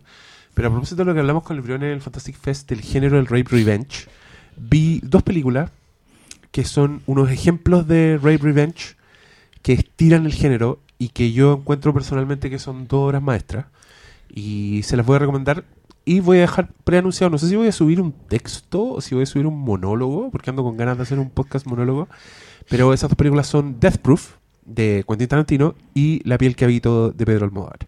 Eh, yo sé que en superficie no parecen calzar con el género del Rape Revenge, pero lo son completamente. Y las dos weas son completamente alucinantes en, su, en sí mismas. Así que una recomendación para octubre, que sean películas de terror. Estas son bien poco tradicionales. Son este tipo de películas que ustedes pueden hacer ver a la gente que dice que no ve películas de terror. Entonces a él le dice, ah, veamos esta, y no se dan ni cuenta, y están viendo una película de terror. Y son alucinantes, son maestras. Así que con eso los dejo. Buenas noches. Buenas noches.